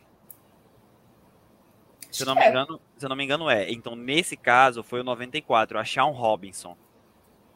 Nesse caso foi ele. Mas um nome Nossa, que. Tu falou que teve um outro cara junto do Von Miller que aproveitou também, não foi? Esse uhum. trabalho em cima do dono. Vê se tu. Resgata aí. Vixe! Vai quebrar Eu tô tentando matar um pernilongo. Nossa senhora. Pelo amor de Deus. Fosse, ei, fosse um marimbondo, alguma coisa assim, eu tava calado. Esquece, pô, o mosquito o cara, o cara espanta. Gi, no teu tweet, tu falou do Von Miller de quem mais? Confere para mim, por favor. Só falei do Von Miller. Só falou do Von Miller, ok. Um nome, Alex, que para mim foi bem underrated e que se aproveitou muito desse trabalho em cima do Aaron Donald foi o glorioso camisa 50, Ernest Jones. Sim! Direto! Brabo! Jogou demais! Direto! Tava pegando gap livre para ir atrás Sim. do Burrow. E fez Fa também jogada contra o passe. Fez jogada contra o passe também muito bem. Ele estava nesse jogo. E foi um nome que passou aí muito abaixo do radar. Jogou pra caramba nessa Sim. partida. Jogou muito. É... Aí, quando a gente estava comentando no, né, no podcast dos Rams do draft, né, mencionei ele, tipo assim, foi uma, da, uma das escolhas que teve impacto no time. Né? E, cara, jogou muito. Né? É aquilo né, que a gente fala. Se você. Eu acho que, eu acho que foi, foi o jogo que eu mais vi foto de triple team no Aaron Donald também, cara. Eu vi umas três fotos diferentes que tinha uns três caras. Só, mano, ah, o não tá fazendo nada. Mano, tem três malucos nele, mano. Três cara, não tem como. O do sec tá do Von Miller, eu juro, se você pegar a foto do lance, é todo mundo correndo atrás do Aaron Donald tentando parar ele. Sim. A OL tava perdidona. Deixa eu ver se eu consigo aqui o, o print. Vamos falando aí. E é esse tipo de coisa que, que esse cara traz, mano. Que é, mesmo se ele não for lá e botar o quarterback no chão, quando você põe três caras nele, Von Miller fica livre, o John fica livre, Leonard Floyd fica livre, entendeu? E aí você. É muito difícil. Três nele, todo, todo mundo, mundo ficou livre. pois é. e a Legião jogou demais, cara. Acho que né, a gente falou pouco mesmo. E só da gente falando aí do Von, do Von Miller, ó, do Aaron Donald, que ah, se ele, não, se ele não tivesse feito um jogo bom, se ele tivesse feito só as duas jogadas finais igual ele fez, era tudo que precisava. Terceira para um e quarta para um. As duas vezes ele, mano. Pronto, acabou. O cara falou assim: não, hoje não. Hoje, hoje. Hoje não, Faro. O Donald tem outra coisa, né? Ele aparece quando você precisa dele. Sim. É, eu acho que um jogador de no nível do Aaron Donald também precisa aparecer nos momentos que são cruciais, né? E o Donald fez exatamente isso no, no Super Bowl. Ele você pode não ter prestado atenção no trabalho que ele fez o jogo inteiro, embora estivesse lá e tivesse sido muito importante para o Rams ganhar esse anel, mas ele teve destaque assim de você falar, ele chegou no Burrow nos momentos que você pensa achei, momento viu? mais importante. Vou tirar o print jogo. aqui, mas eu achei. Sim. Ó, antes, antes de eu trazer o print e para dar também coisa para vocês falarem, é... Gi, eu vou ficar mandando, vou ficar mandando para tu, tá? No, no WhatsApp para poder salvar as imagens. Uhum. É... Uma coisa para se destacar desse momento, na verdade, que a gente tá falando do, da sequência de sacks em cima do Joe Burrow, é que o Stafford ele tinha acabado de sofrer um sec e tava na mesinha da tendinha uhum. azul. Ele tinha acabado, tinha acabado de ser atendido. Então, era uma situação que a defesa poder, é, teria ali que né, deixar, querendo não, o time do, dos Bengals acuado para não deixar o buraco tão grande. Ó, tô botando aqui, a, a, a, o drive começou na linha de 16, conseguiu... Não, é, esse drive que a gente tá falando, falando dos Bengals, é, foi um sec de 4 pontos do Aaron Donald, que tava na terceira para 3 na linha de 11, e tipo assim, se os Bengals fazem touchdown, mano, o momento é todos os Bengals, né? Depois da interceptação do Stafford, terceira para 3 na linha de 11, Aaron Donald já vai põe o cara no chão. Pronto, de gol, jogo empatado, entendeu? Dá para buscar, tá muito mais tranquilo. Sim, é, o cara faz a diferença quando importa. Hoje, aqui tu tá hum. falando do triple no, no Aaron Donald, é o sec do Von Miller, né? Uhum. Certo. Exatamente. O Von Miller faz o stunt. Caramba, conseguiu o print perfeito aqui. Agora. Com 815 pessoas correndo atrás do Donald. Deixa eu só. Pronto, consegui o print. Vou botar agora aqui na tela para o pessoal que vai que está ouvindo na versão podcast quiser ver no, no, condensado, é com 30 minutos, literalmente 30 minutos de condensado, você vai conseguir ver justamente. É, se você voltar alguns segundos, consegue ver o drive todo. Viu, Mas, gente? Aqui é assim, se eu estivesse falando besteira, todo mundo ia descobrir aqui ao vivo. Deixa eu trazer aqui para a live para o pessoal poder ver. Cadê? Sobreposição. Coloca aqui. Quase que eu boto Matt Ryan de sutiã aqui na, na sobreposição. Por muito pouco. Ó, vamos lá, vou botar aqui em cima da cara da gente, tirar logo da Kickoff aqui rapidinho. Não, vou deixar logo da Kickoff porque pelo menos não toma strike. Olhem o 99, glorioso Aaron Donald aqui. Tem o Leonard Floyd, que é o 54, aqui na, em cima do, do second, né, de segunda para 12. Os três caras ali, ó, o, o left tackle aqui, que eu não tô vendo, é 73 do, dos Bengals. Eu acho que é o Jonah Williams aqui na, no left tackle. Ele tá de olho no Floyd, mas ele vai fechar no Aaron Donald. O center e o, o left guard também vão fechar no Donald. A, o Von Miller é o quarto cara de baixo para cima aqui na DL.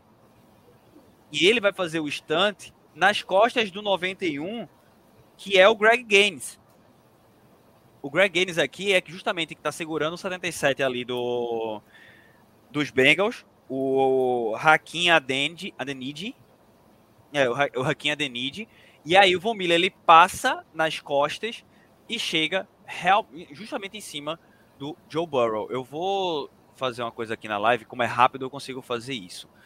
Deixa eu tirar a sobreposição, mudar aqui o formato para isso aqui e compartilhar a tela por alguns segundos para a gente não tomar strike. Cadê guia do Chrome? Aqui, pronto. Ó, esse foi o sec do 94 ao Sean Robinson, certo? Aí vai vir justamente a jogada que a gente falou, ó.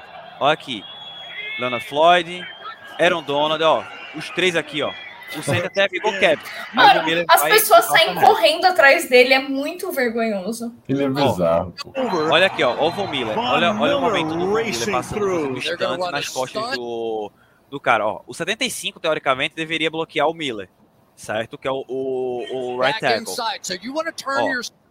Ó, olha, olha o 77 como tá sendo puxado aqui pelo, pelo 91, que é o Greg Gaines, e aí o Von Miller vai fazer justamente o instante nas costas do, do right guard. Olha o corredor. A velocidade livre. do Von Miller, mano. É tipo, assim, ele dá esse passo, ele já passou do cara, tá ligado? Com um passo, ele passou já. E aí, na troca que teve, ó, olha, olha como o Gaines já foi pro, pro right tackle e o, o, o right guard aqui ficou perdido, porque não, não simplesmente nem. O 77 esqueceu até qual era o nome dele nessa jogada. E cadê o centro? Tá lá no 99, olha lá. Tá aqui, ó. Segurando, maluco. E não ia conseguir, é, não. Olha como tá todo mundo correndo atrás dele, virou um é. pega. Holding, holding no Iron Donald que teve o jogo todinho, tá? Uhum. Não, isso daí tem todo jogo que o Iron Donald joga. E aí, ó, bye bye Joe Burrow. Fine, let's go attack. Ele chegou, fez o sec. E sabe o que é melhor? Se o Von Miller não tivesse chegado, você daria mais meio segundo e o Donald estaria ali. Com certeza. E, o, e o, até o Greg Gaines também chega aí. mano. Exatamente. E aí a gente termina o, o terceiro período. Certo? Termina o terceiro período e. Deixa eu só confirmar um negócio aqui rapidinho. O, os Rams tinham conseguido, né, Alex, o, o field goal com, com o Matt Gay de 41 jardas e deixou a vantagem dos, Ram, do, dos Bengals em quatro pontos. É e aí vem um quarto período. Quarto período esse que foi, querendo ou não, o período mais modorrento do jogo. Os dois times estavam com cagaço. Basicamente ah, o cagaço. É teimoso. time tava com, os dois times estavam com cagaço. O McAvey teimoso. O, o Zach Taylor foi burro. Aqui eu posso dizer que é burro de não explorar o Jamar Chase, que estava numa noite tão boa. O que a gente falou do Odell, que o Odell estava numa noite boa e não sei o quê, o Chase também tava. Simplesmente. E foi pouco o Chase, o Chase pra cima do Jalen Ramsey, cara, coitado do Alex, busca para mim duas informações. Eu sei que tu ainda tá com as estatísticas abertas. Por favor, eu quero que você pegue os, o, a, a recepção do Chase no primeiro tempo, naquele drive do TD, e me diga quantas jardas foi naquela recepção. E depois você me diga os números finais do Jamar Chase no jogo. Veja para mim, por favor, isso. Porque é tá. surreal. Eu e a gente vai ficar, vou ficar enrolando aqui, gente. É surreal como ele foi subutilizado. Ele tava numa noite muito boa e, assim. Oh, pô, 46 jardas a do Rams. Certo. E agora, números finais do Jamar Chase. É, receiving 89. Veja, metade dos números dele foram naquela, foi naquela recepção. Ele teve quantas recepções, Alex? Cinco. Mas o Jalen Ramsey. Entendeu? Foi subutilizado, pô. Foi subutilizado. Ué, eu também não tive recepção. Eu tava sentada no meu sofá em casa. O Odell, com, o Odell, com menos de um tempo jogado, teve quantas recepções e quantas jardas? É, o... Oh, mano, esse é anúncio. É, Odell. Se eu falar, você não vai acreditar, mas ele teve duas recepções. Eu sei, eu sei, ele teve duas ah, recepções. 52 jardas. O cara teve mais da metade das jardas do, do Jamar Chase com duas recepções em menos de um, menos de um tempo que ele se machucou durante o segundo quarto. Bicho, é surreal. É surreal. O Darrell Henderson, que é o running back, um running back, teve metade das jardas recebidas que o Jamar Chase, que é o wide receiver um do outro time, teve. Obrigada por falar do Henderson. Tem uma jogada, eu não lembro se foi o Henderson Wakers, mas eles puxam toda a jogada para um lado e ele sai correndo para o outro. Aí o Stafford vai passar a bola para ele. Mano, o, o Trey Henderson eu. O Henderson, Trey Henderson correndo para marcar, mano. Foi bizarro. Você olha o Trey Henderson correndo eu assim, Sei, eu tá sei até qual foi a jogada. Eu sei até qual foi a jogada. O Stafford mas... foi uma play action do Stafford, foi um fake toss. Ele fez o rollout para a direita, a jogada toda é, correu para aquele lado e ele olha e vai, mete na Will no outro lado do campo pro Darrell Henderson. Mas foi lindo o isso. O genial não foi a jogada, o genial foi o Trey Henderson correndo atrás ah, para marcar, também. porque não tinha ninguém recuado. Eu nem sei quanto ele pesa, mas estava muito. Dino. Menino Dino. Dino é bom demais, cara. E teve um belo sec no início do jogo também, viu? Eu queria só deixar destacado isso, que é.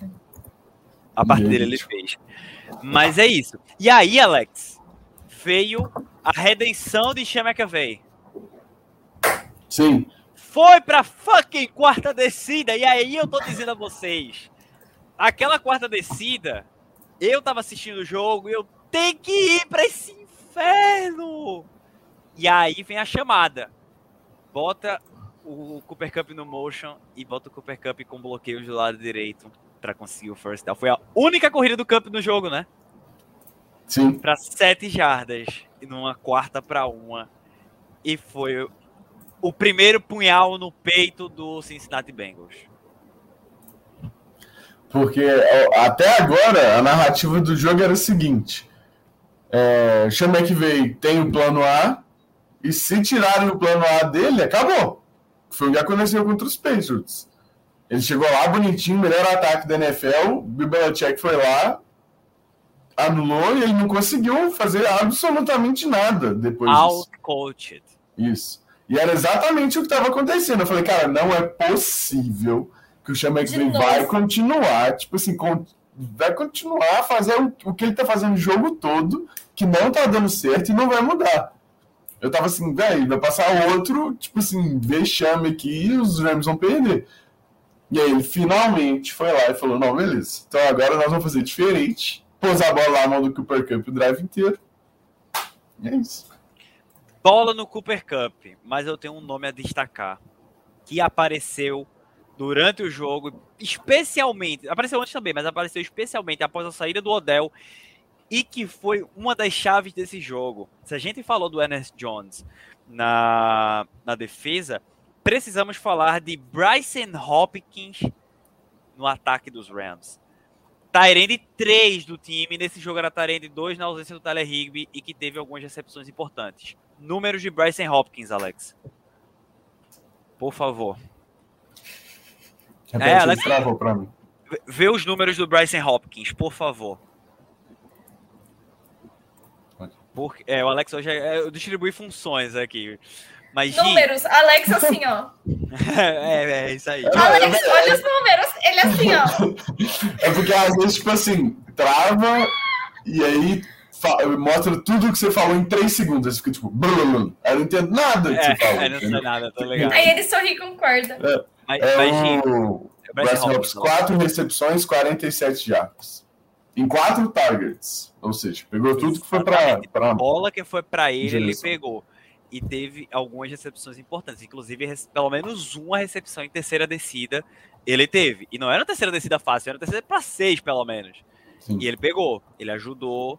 E foi um nome que apareceu muito bem aí, pelo menos na minha visão, e que eu achei que foi né, abaixo, da, abaixo do radar da galera.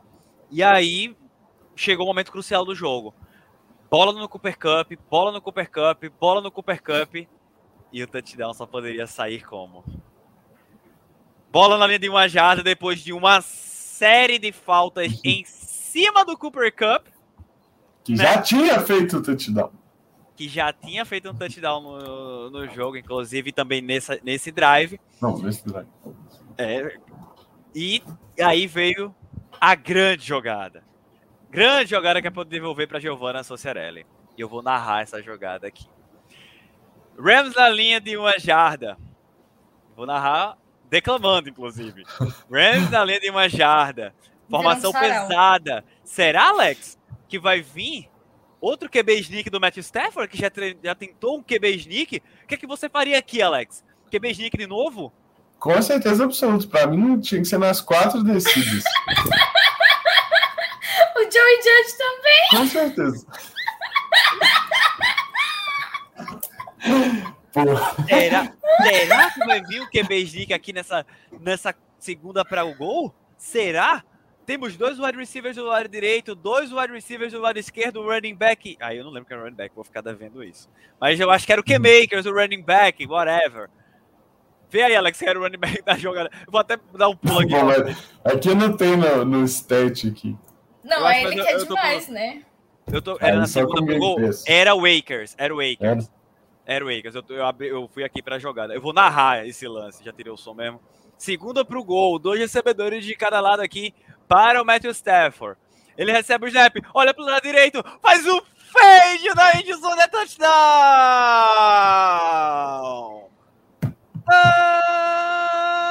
Touchdown, Los Angeles Rams! Fade na endzone, bola no Cooper Cup nas costas do Eli Apple, touchdown, Los Angeles Rams. Giovanna Sociarelli, é a sua hora.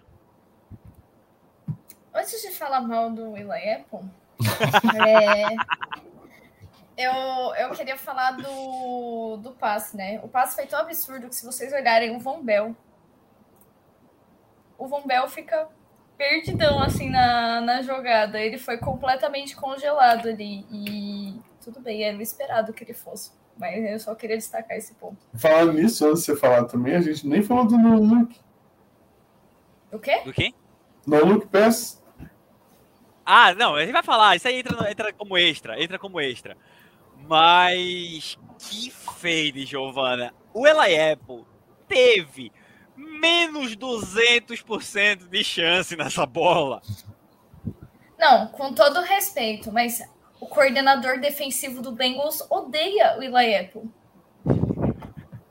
Eu, eu tenho certeza absoluta que ele odeia. Torcedor dos Giants e Saints também. E dos Bengals. Não, não, mas ele deve odiar, não no nível que eu odeio, ele deve odiar de verdade, porque imagina você falar assim, agora você vai cobrir isso, o Cooper Cup, boa sorte, amado. Alex, antes de continuar, deixa eu fazer uma pergunta. De quem é a maior culpa da atuação do Eli Apple? Dele mesmo? ou do tabacudo do coordenador defensivo que não botou outro pra ele marcar? Deixou ele marcando no Cooper Cup. Ó, eu não vou conseguir falar mal do Lu aqui, mano. E o, o- a Apple tava fazendo boas jogadas em momentos decisivos, vocês concordam comigo? Principalmente no segundo tempo do AFC Championship Game. Pois é. Por pior que ele seja, com razão, ele tava dando o jeito dele. Mas aí o Cooper Cup não tem como, se você passa batido. Então, assim, culpa da Apple. Marcar Michael Low pra mim vai ser Hardman, head coach ano que vem. o Alex, marcar Michael Harman, marcar é, Tyreek Hill baleado, ter um, um, um tackle melhor em cima do Travis Kelce até ainda vai. Veja, veja que eu não tô falando marcar o Travis Kelce, né? só ter um tackle melhor. Que foi o que, que, foi o que ele fez. Mas, bicho, pra botar pra marcar o Cooper Cup não dá, velho. É, é é. você saber, é reconhecer a limitação. Eu cheguei a conversar com um cara e assim, Eli, capa nós, bicho. Eu não vou botar tu no Cooper Cup, não, velho. Ou, assim, Ó, com todo respeito, vocês sabem que eu detesto o Eli Apple, mas eu acho que o McCall Hardman deveria ter se guardado no mundinho dele, porque ele perdeu pro Eli Apple. E ele não Michael Bowl. dropou o anel do Super Então- Bowl. o anel, ele tem o anel. Então, assim, não, não, não. Antes de você abrir o Twitter e vir zoar o amiguinho, você olha pra você, meu filho. Você perdeu pra ele, com todo respeito, não gosta do Apple, ele foi queimado, não fez uma boa partida, pode ter tido partidas boas durante a temporada, pode ter melhorado do que jogou no Saints, mas com Porra, todo meteu respeito, Meteu essa, Tem velho. o anel, pô. e eu ninguém tenho, falou. Cadê, Alex?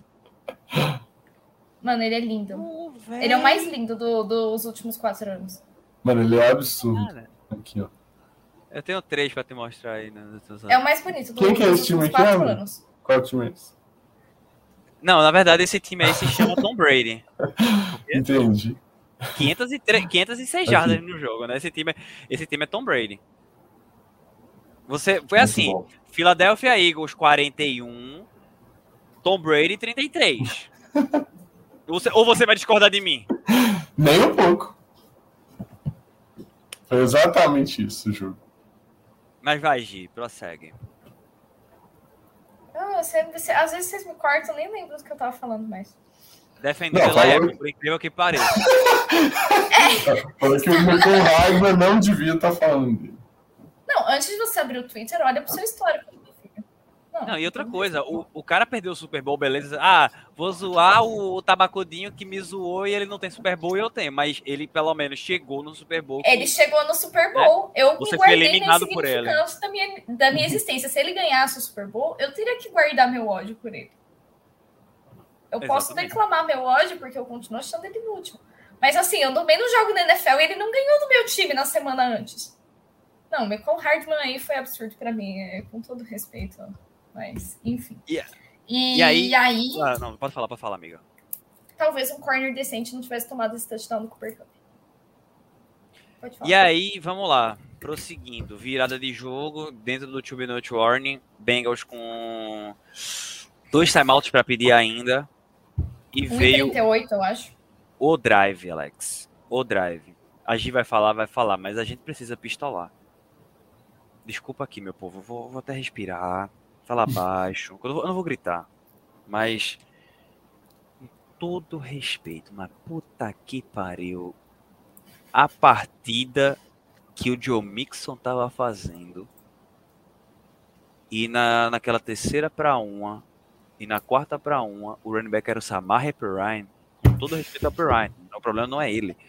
O problema é que tinha um outro cara fazendo uma puta partida e ficou no banco, bicho. Beleza. Ah, o Perrine é o receiver back. Foda-se. Bota os melhores em campo.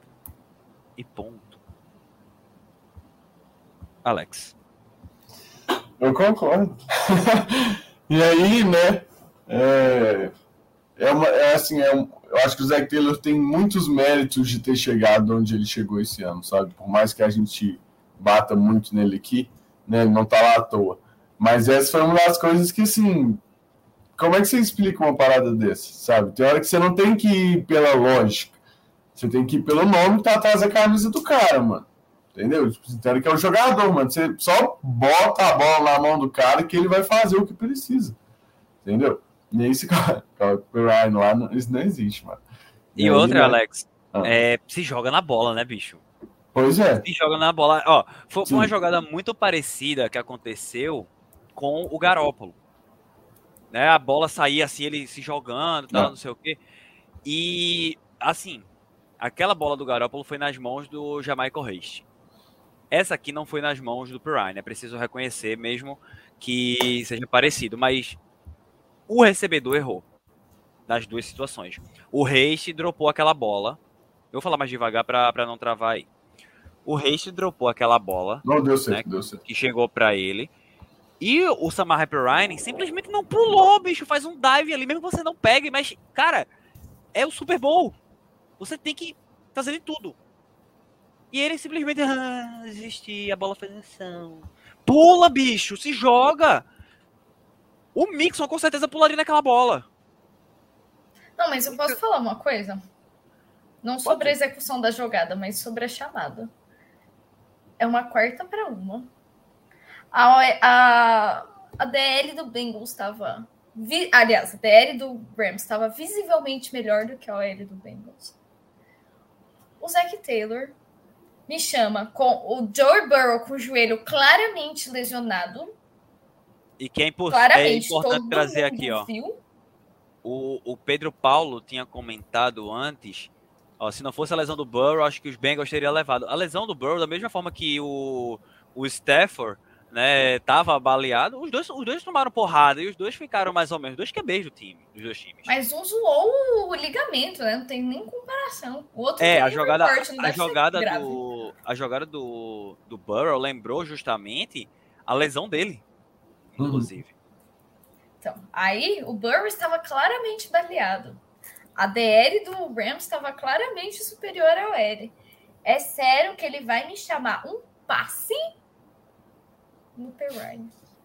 É, é...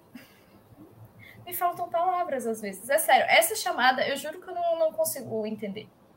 Não, não consigo de verdade. Eu acho que era muito melhor ser, sei lá, tentar dar a, mão na, a bola na mão do Mixon tentar fazer uma corrida pela lateral, porque pelo meio também não ia entrar. Ou que você colocar o Burrow para tomar mais uma porrada, cara. Era óbvio que ele não ia ter tempo de fazer a progressão do passe. E aí, Alex? Quem é que estava mais uma vez queimando Jalen Ramsey? Nessa quarta para um. Mas aí depois de seis segundos, todo mundo queima, pô. Assim, eu acho que o que, que pega? Se o Burrow tivesse um pouco mais de tempo e ele confiasse no Chase igual ele geralmente confia, ele podia lançar lá e falar assim, irmão, se Deus quiser, você vai pegar isso aí. Entendeu? Porque o Ramsey tava com o Burrow boa parte. Tava com o Chase boa parte do tempo e depois ele escorrega. E aí sim o Chase estava livre, óbvio. Se o Burrow tivesse conseguido improvisar, por exemplo, a jogada depois de um tempo, Chase ia estar livre. Concordo. Mas né? Assim, a pressão, chegou e, e, pronto. E não foram seis segundos, né? A gente fala assim, ah, não, mas sim. não foram seis segundos. Mas, puta merda, bicho. Ele não teve tempo de respirar. Quando ele sim. plantou o pé, tipo, ele recebeu o snap, plantou o pé, ele já teve que correr. Ele já teve que correr. Porque simplesmente tava, ó, AD 99, velho, em cima dele. Tá entendendo? Então, pô, Aí, Mas essa aí... foi a segunda vez que o Ramsey foi queimado no jogo. só. É, bota... Várias... Não foi não, viu, amigo? Foi só, foi só. Foi a outra do Chase e essa, só. Não foi a segunda vez, não, viu? Teve pelo menos uma outra perdida aí. Não. Teve pelo menos mais uma. Teve se pelo menos. Três, que foi falta, só. Não, não, não. não, não. No Chase, se você falar três, eu fecho o acordo. Não tem Se três. falar três, sem é contar do, Tá lá perdido no jogo. Ah, Foi no... ah, bicho. 40 minutos, 43 minutos de, de condensado, pô. Um jogo de 3 horas e tralalá. Pra me lembrar, mas teve uma outra jogada que o Jalen Ramsey, ele, ele... Pronto, lembrei. Só pra tu ficar calado. Bola pro Jamar Chase no mesmo drive do final do jogo. Teve, foi o primeiro passe no Jamar Chase. Que ele saiu pela lateral esquerda do, do ataque do, do, do, dos Bengals. Toma aí. E o Ramsey tá um passo atrás dele, não é isso? Um passo atrás dele. Veja, assista o drive final. O drive que termina na quarta para uma do, do sec do Aaron Donald lá, que é, não contou sec porque foi passe incompleto. Mas a, é, era essa a jogada?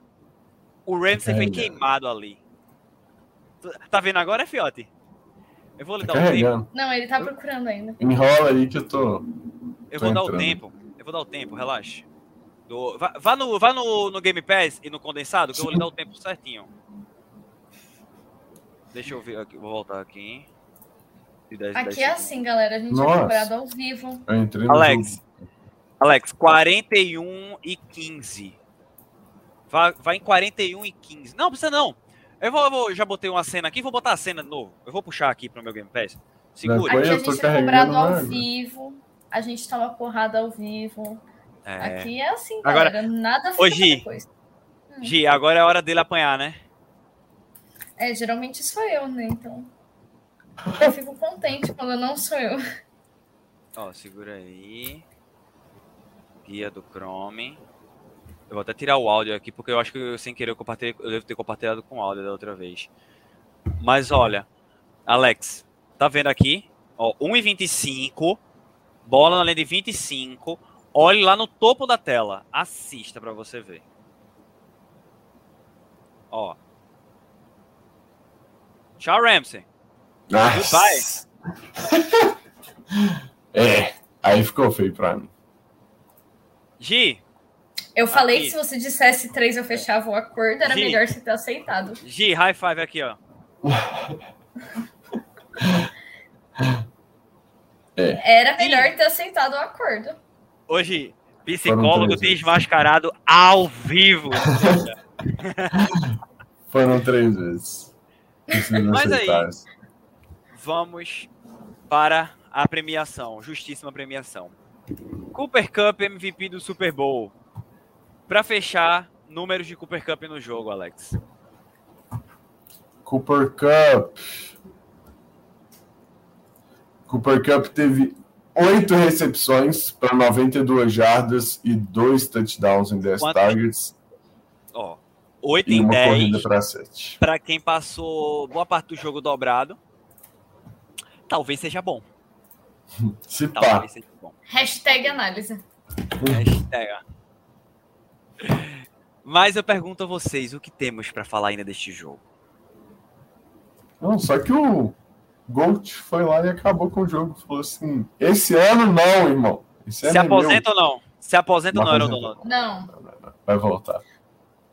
Ele disse eu que se uma... renovarem com Von Miller e o OBJ, ele volta. Aí, ó, tá eu acho que ele volta de qualquer jeito. Vocês viram o discurso dele na parada do Super Bowl? Run it back. O homem avisou. Run it back. É, eu tenho uma coisa para falar sobre o Bengals, assim. Eu acho que. Deixa, deixa eu só ver aqui, é, peraí. Tem algo para falar dos Rams? Fora, fora run it back, fora favorito, querendo ou não, para voltar ao Super Bowl no que vem. Esse, esse papo, super... esse papo clichê, né, que a gente já tem. Hum. Era Super Bowl, o Bush, o Super Bowl veio. Exatamente. É. A, a noiva do McAvey. Um Eu tenho que re, re, reviver uns tweets ainda. A noiva, a noiva do McAvey já disse que ele não se aposenta. Né? Mano, então... o homem tem 36 anos, por que ele aposenta? Né? Do... Meta de vida, essa, não. Meta de vida, tá, tá tendo é, essa fala em relação a mim mesmo. Cara, quando eu tiver 36 anos, vão falar que ainda faltam 50 anos pra trabalhar. Pois é. Mas é isso. Cincinnati Bengals, G. Pode abrir aí. É, o que eu ia falar pro Bengals, é, o que eu ia falar sobre o Bengals é que assim, por mais que é, todo time tem erros, assim como o Rams teve erros, o Bengals também teve erros, e o título não ficou longe. E talvez ele não tenha morrido ali naquela quarta descida. Ele morreu em algumas chamadas que alguns momentos durante o jogo. É, um bloqueio que tivesse sido melhor, um passe que tivesse sido completo, um drop que não tivesse acontecido. Eu acho que qualquer um desses eventos teria levado esse time para o Super Bowl. E eu acho que assim, é um mérito enorme do Bengals ter chegado ao Super Bowl. A gente já falou, a, a IFC estava muito forte esse ano. Você tinha ali Kansas City Chiefs, mesmo que baleado, ainda é o Kansas City Chiefs. Você tinha o Buffalo Bills prometendo, você tinha o Tennessee Titans. Então, assim, é, eles chegaram para o Super Bowl com muitos méritos, passando por times, assim, talvez até melhores e mais completos do que eles. E eu dou muitos méritos ao Cincinnati Bengals. Eu acho que agora é colocar a cabeça no lugar. Foi um jogo muito difícil, foi um jogo muito equilibrado. Eles poderiam ter levado ali, se não fossem alguns pequenos erros, né? Alguns momentos que poderiam ter sido um pouquinho melhores.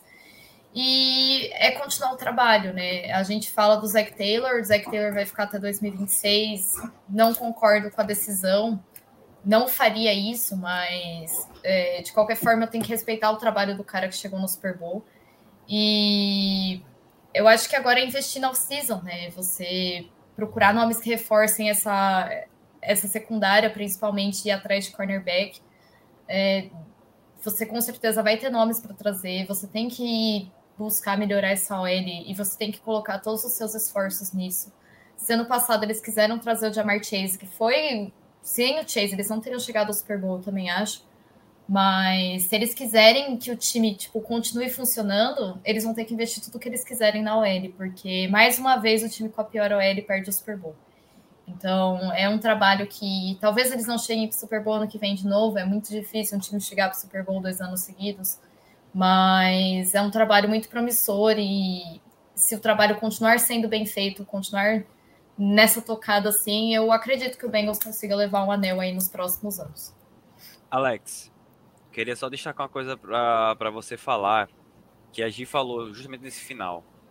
Ela, ela acredita que os Bengals possam sim voltar ao Super Bowl, mas principalmente QBs que perdem um Super Bowl, é, perde assim, né? É, estreia no Super Bowl, perde para voltar, são mais 500, né?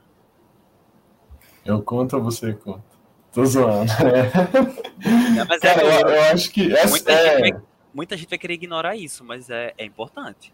É, é porque eu acho assim, é... isso não influencia em nada, sabe? Eu acho não, é que são, são tipo, coisas separadas. É um dado, tipo assim, interessante, tá? Não sei o que, é legal, tipo assim, Cara, é que assim, ah. a gente tava lutando contra a maldição da moeda. O Bengals ganhou a moeda, cara. Também. Era óbvio que eles iam ganhar o jogo. São sete anos já essa, né? Esse foi o oitavo. É o oitavo?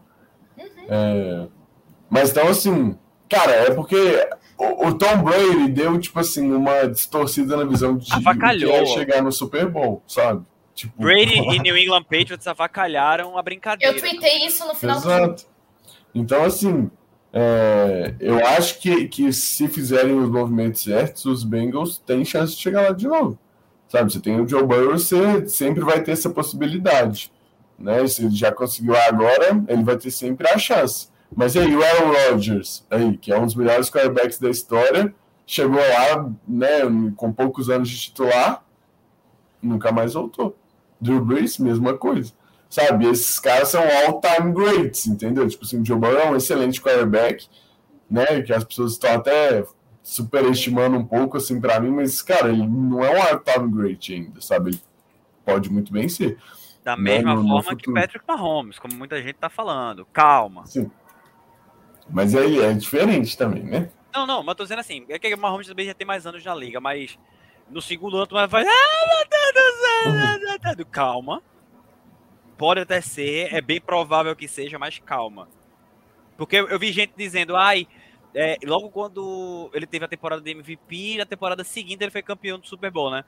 Aí disseram, ah, o Patrick Mahomes, se terminar essa carreira agora, é Hall of Fame. Eu digo, vão se lascar pra lá, não, pô. Que, que super valorizado. Hall of Famer, galera. É, pô, desse jeito, flaco, pô. Se tivesse aposentado depois do Super Bowl, hein? Oh. Não, mas se ele aposentou hoje, você não coloca o Mahomes no Hall da Fama? Cara, hoje já é mais discutível. Mas logo após o Super Bowl 54, quando ele ganhou, os caras queriam dizer isso. Eu, não, bicho, não, não, não. Não. E aí a gente deu um puta exemplo. Joe Flaco, pô. Mahomes hoje, Eu adoro hoje esse. inclusive O continua, MVP, ele continua com a mesma, mas ele continua com a mesma quantidade de títulos. Mas não é só o título. Mas, mas o título foi o gatilho pra isso, porque depois da, da temporada de, de MVP, não disseram isso, que ele já era Hall of Famer. E aí veio o título, eu fiquei, ah, meu Deus, ha- Não, só tava zoando, é não dá pra Hall comparar os dois, não, gente. A questão de talento é que o Joey Flacco era muito bom no começo da carreira, né? ele enganava muito bem, é melhor dizer isso. Mas vai, vai, prossegue. Perdão, atrapalhei, mas é, era só pra deixar esse, esse ponto claro. Ah, porque não, tem que, a gente tem que ter controle de supervalorizar algumas coisas, pô. Sim. Mesma coisa com o Stefan no Hall of Fama. Tipo, o Memphis Critica- Ó, criticam Mano. tanto, criticam tanto. Tipo, Aaron É. Donald como o melhor defensor da história. Sim. Olha, que Olha. é diferente. Olha. Não, tá bem perto. O, o Donald tá mais perto do Lawrence Taylor do que os outros que a gente citou. Sim, com certeza. Isso aqui dá pra, dá, pra, dá pra dizer que o melhor exemplo, querendo ou não, é esse. Sim. Sim. Mas vamos, vai, vai Alex, prossegue. Não, só que assim, e, e como o Tom Brady normalizou a ida no Super Bowl, né? A gente sempre acha que todo mundo vai voltar lá, mas tem, tem muito cara muito bom aí que nunca voltou. Né? Então, é Garoppolo. aquela coisa. Quem é o jogador ativo hoje com mais a média de Super Bowl? Jim Garoppolo? Apenas. pô. Apenas o maior. Ai, ai. Vai lá. Mas é isso. Tem muita chance do Joe Burrow nunca mais voltar. Né? A gente fala, ah, eles são Não, time assim- jovem, vai voltar, mas nunca se sabe. Não, pode ser que nunca volte. Não me surpreende. Essa camisa é muito bonita, mano. Não tem Ela é como. É o uniforme mais bonito do Niners. Muito bonito. Só ela é grande. Assim, pra não mim, me só isso. surpreende se voltar. Vou achar que é o normal. É o esperado, um time jovem, um time com talento. Burrow ainda pode evoluir. Mas se não voltar, também não me surpreendo. Drew Brees perdeu os melhores anos de carreira atrás de defesas pífias.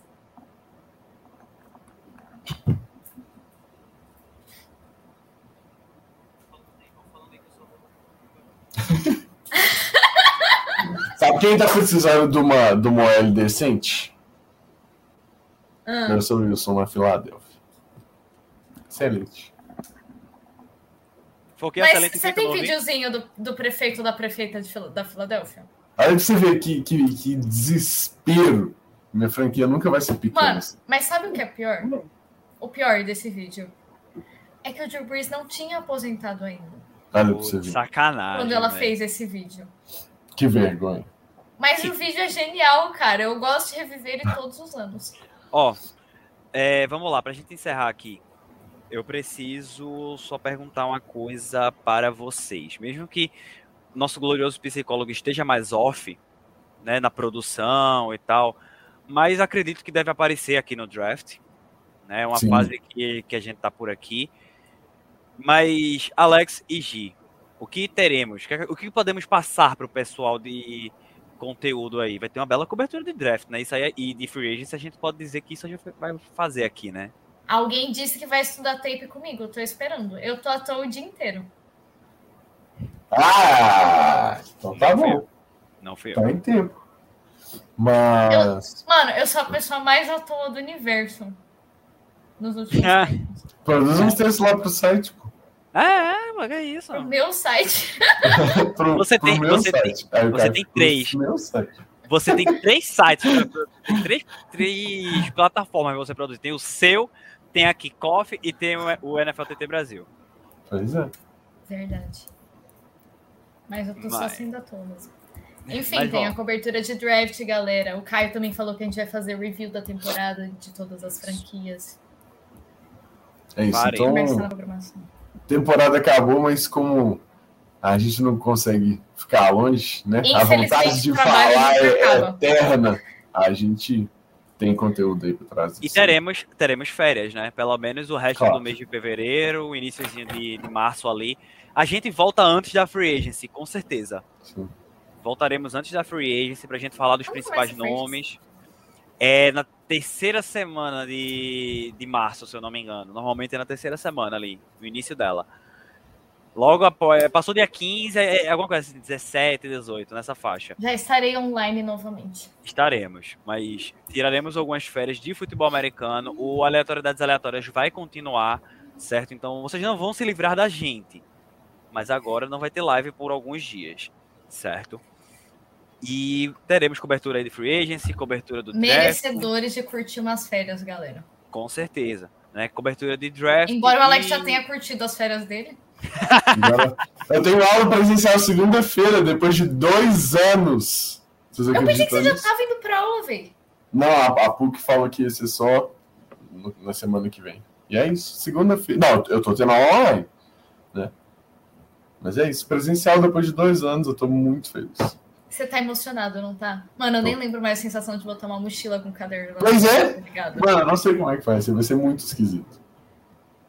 E agora é minha e fazer prova. Mano, vai ser desesperador. Nossa. Eu vou tomar uma pausa esse semestre. Psicopatologia 2, eu nunca vou passar nisso. Momento universitários dialogando. Mas. Me Vem permitam, aí, Giovana Universitário. Me permitam ter o espaço que eu não pude ter domingo.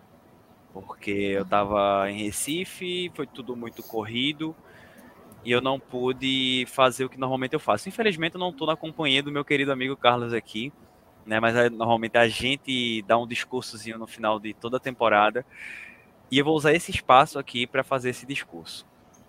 Não preparei nada, né? Nunca preparo nada, falo sempre o que vem na cabeça, então é basicamente isso.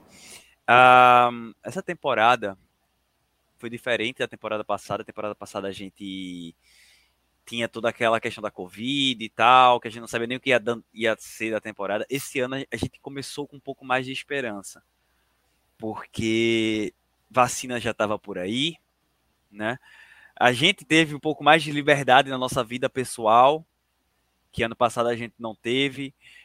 Na NFL, os protocolos estavam dando minimamente certo, posso dizer minimamente, porque a gente tem também N críticas ao protocolo da NFL, e a temporada voltou a ter pessoas em campo, né, nas arquibancadas. A gente viu estádios cheios, na maioria das vezes, né, seja cheio da torcida local ou cheio da torcida visitante, né, Los Angeles Rams. Que bela parada do Super Bowl também vocês fizeram, hein? Foi a mesma coisa que lá em Filadélfia, lá em New England, whatever, onde o danado foi. Mesma Se eu botasse a camisa do Rams e fosse para minha rua, ia ter o mesmo número de pessoas. Tipo isso né? Mas a gente viu o público realmente de volta aos estádios. E isso aqueceu o coração, principalmente porque a gente viu o Campeonato Brasileiro ano passado, ninguém em campo. Né? Fora algumas tentativas de drible que alguns times deram, e que não é o assunto para a gente falar aqui. Mas focando no nosso trabalho, finalmente conseguimos concluir uma temporada de lives e podcasts né? Coisa que mesmo já há um tempo aí a gente não tinha conseguido concluir. Então, primeiro, eu, posso agrade acabar agradecendo repetidamente algumas pessoas, mas eu quero começar, como estou usando esse espaço, agradecer a essas duas pessoas aqui. Peraí, deixa eu apontar direito. Uma para cá, o outro para cá. Essas duas pessoas aqui que estiveram né, comigo, a Tal passou por aqui também, esteve presente várias vezes. Uh, Pedro Paulo não não esteve nas lives, mas sempre aqui no chat. Nosso, eu, eu citei o Pedro Paulo porque ele está trabalhando diretamente com a gente, né? Mas todo mundo aqui no chat sinta-se abraçado, né? Mas eu também preciso citar o Davi, que apareceu por aqui. É, o Renato apareceu na, na off-season também, nosso glorioso Big Ben Elite, né? Teve aqui na, nas lives com a gente. E outras e outras pessoas, os meninos, né? o, o Felipe Rocha e o Gabriel Lourenço, nossos especialistas em fantasy que perderam para mim, inclusive, né, nas ligas aí. E eu que fui vice-campeão para tal da Liga do Fantasy. Puta merda, isso me dói até hoje. Isso me dói mais do que ver os Patriots serem atropelados pelo, pelo Buffalo Bills. Foi ter sido derrotado da mesma maneira que os Patriots perderam né, no, no Super Bowl 46 pro, pro New York Giants. Eu perdi para tal. Invicto a temporada inteira e perdi na final do, do Fantasy, mas whatever.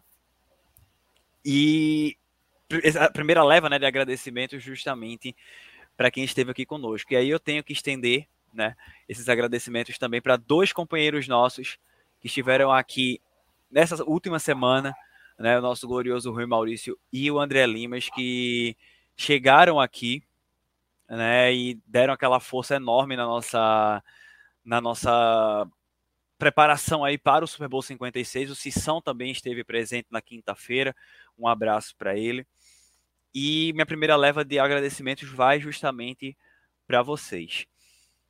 Temos a cobertura do site. A cobertura do site ficou com a, a minha outra metade, que a outra metade é justamente meu xará. Vai saber em qual lugar do mundo isso acontece. Aqui temos isso. Então, Caio Piscine, que eu não vou falar o primeiro nome dele porque é terrivelmente difícil de falar, só ele sabe falar e talvez eu duvide disso.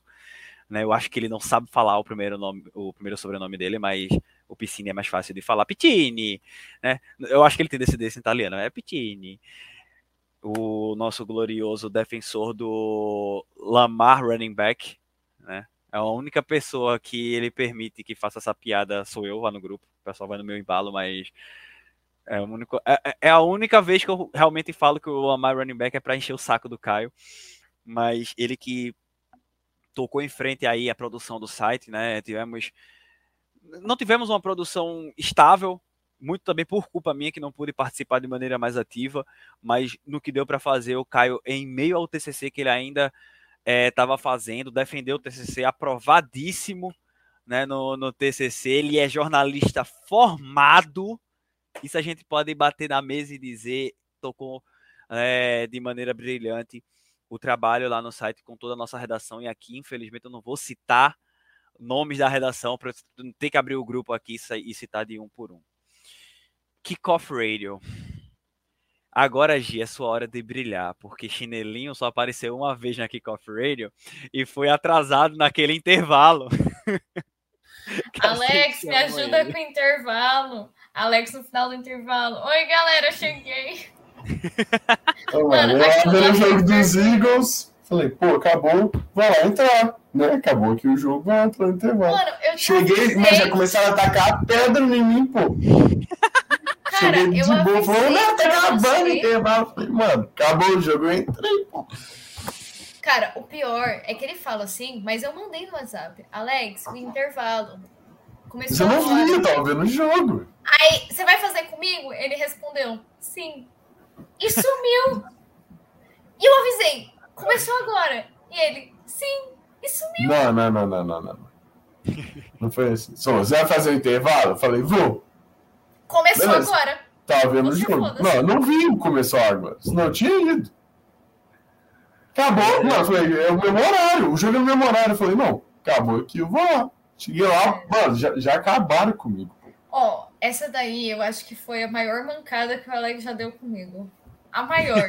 Ah, não, se essa é a maior, tá suave. Com muita distância para segunda, se essa, cara. Se essa é a maior, tá tranquilo.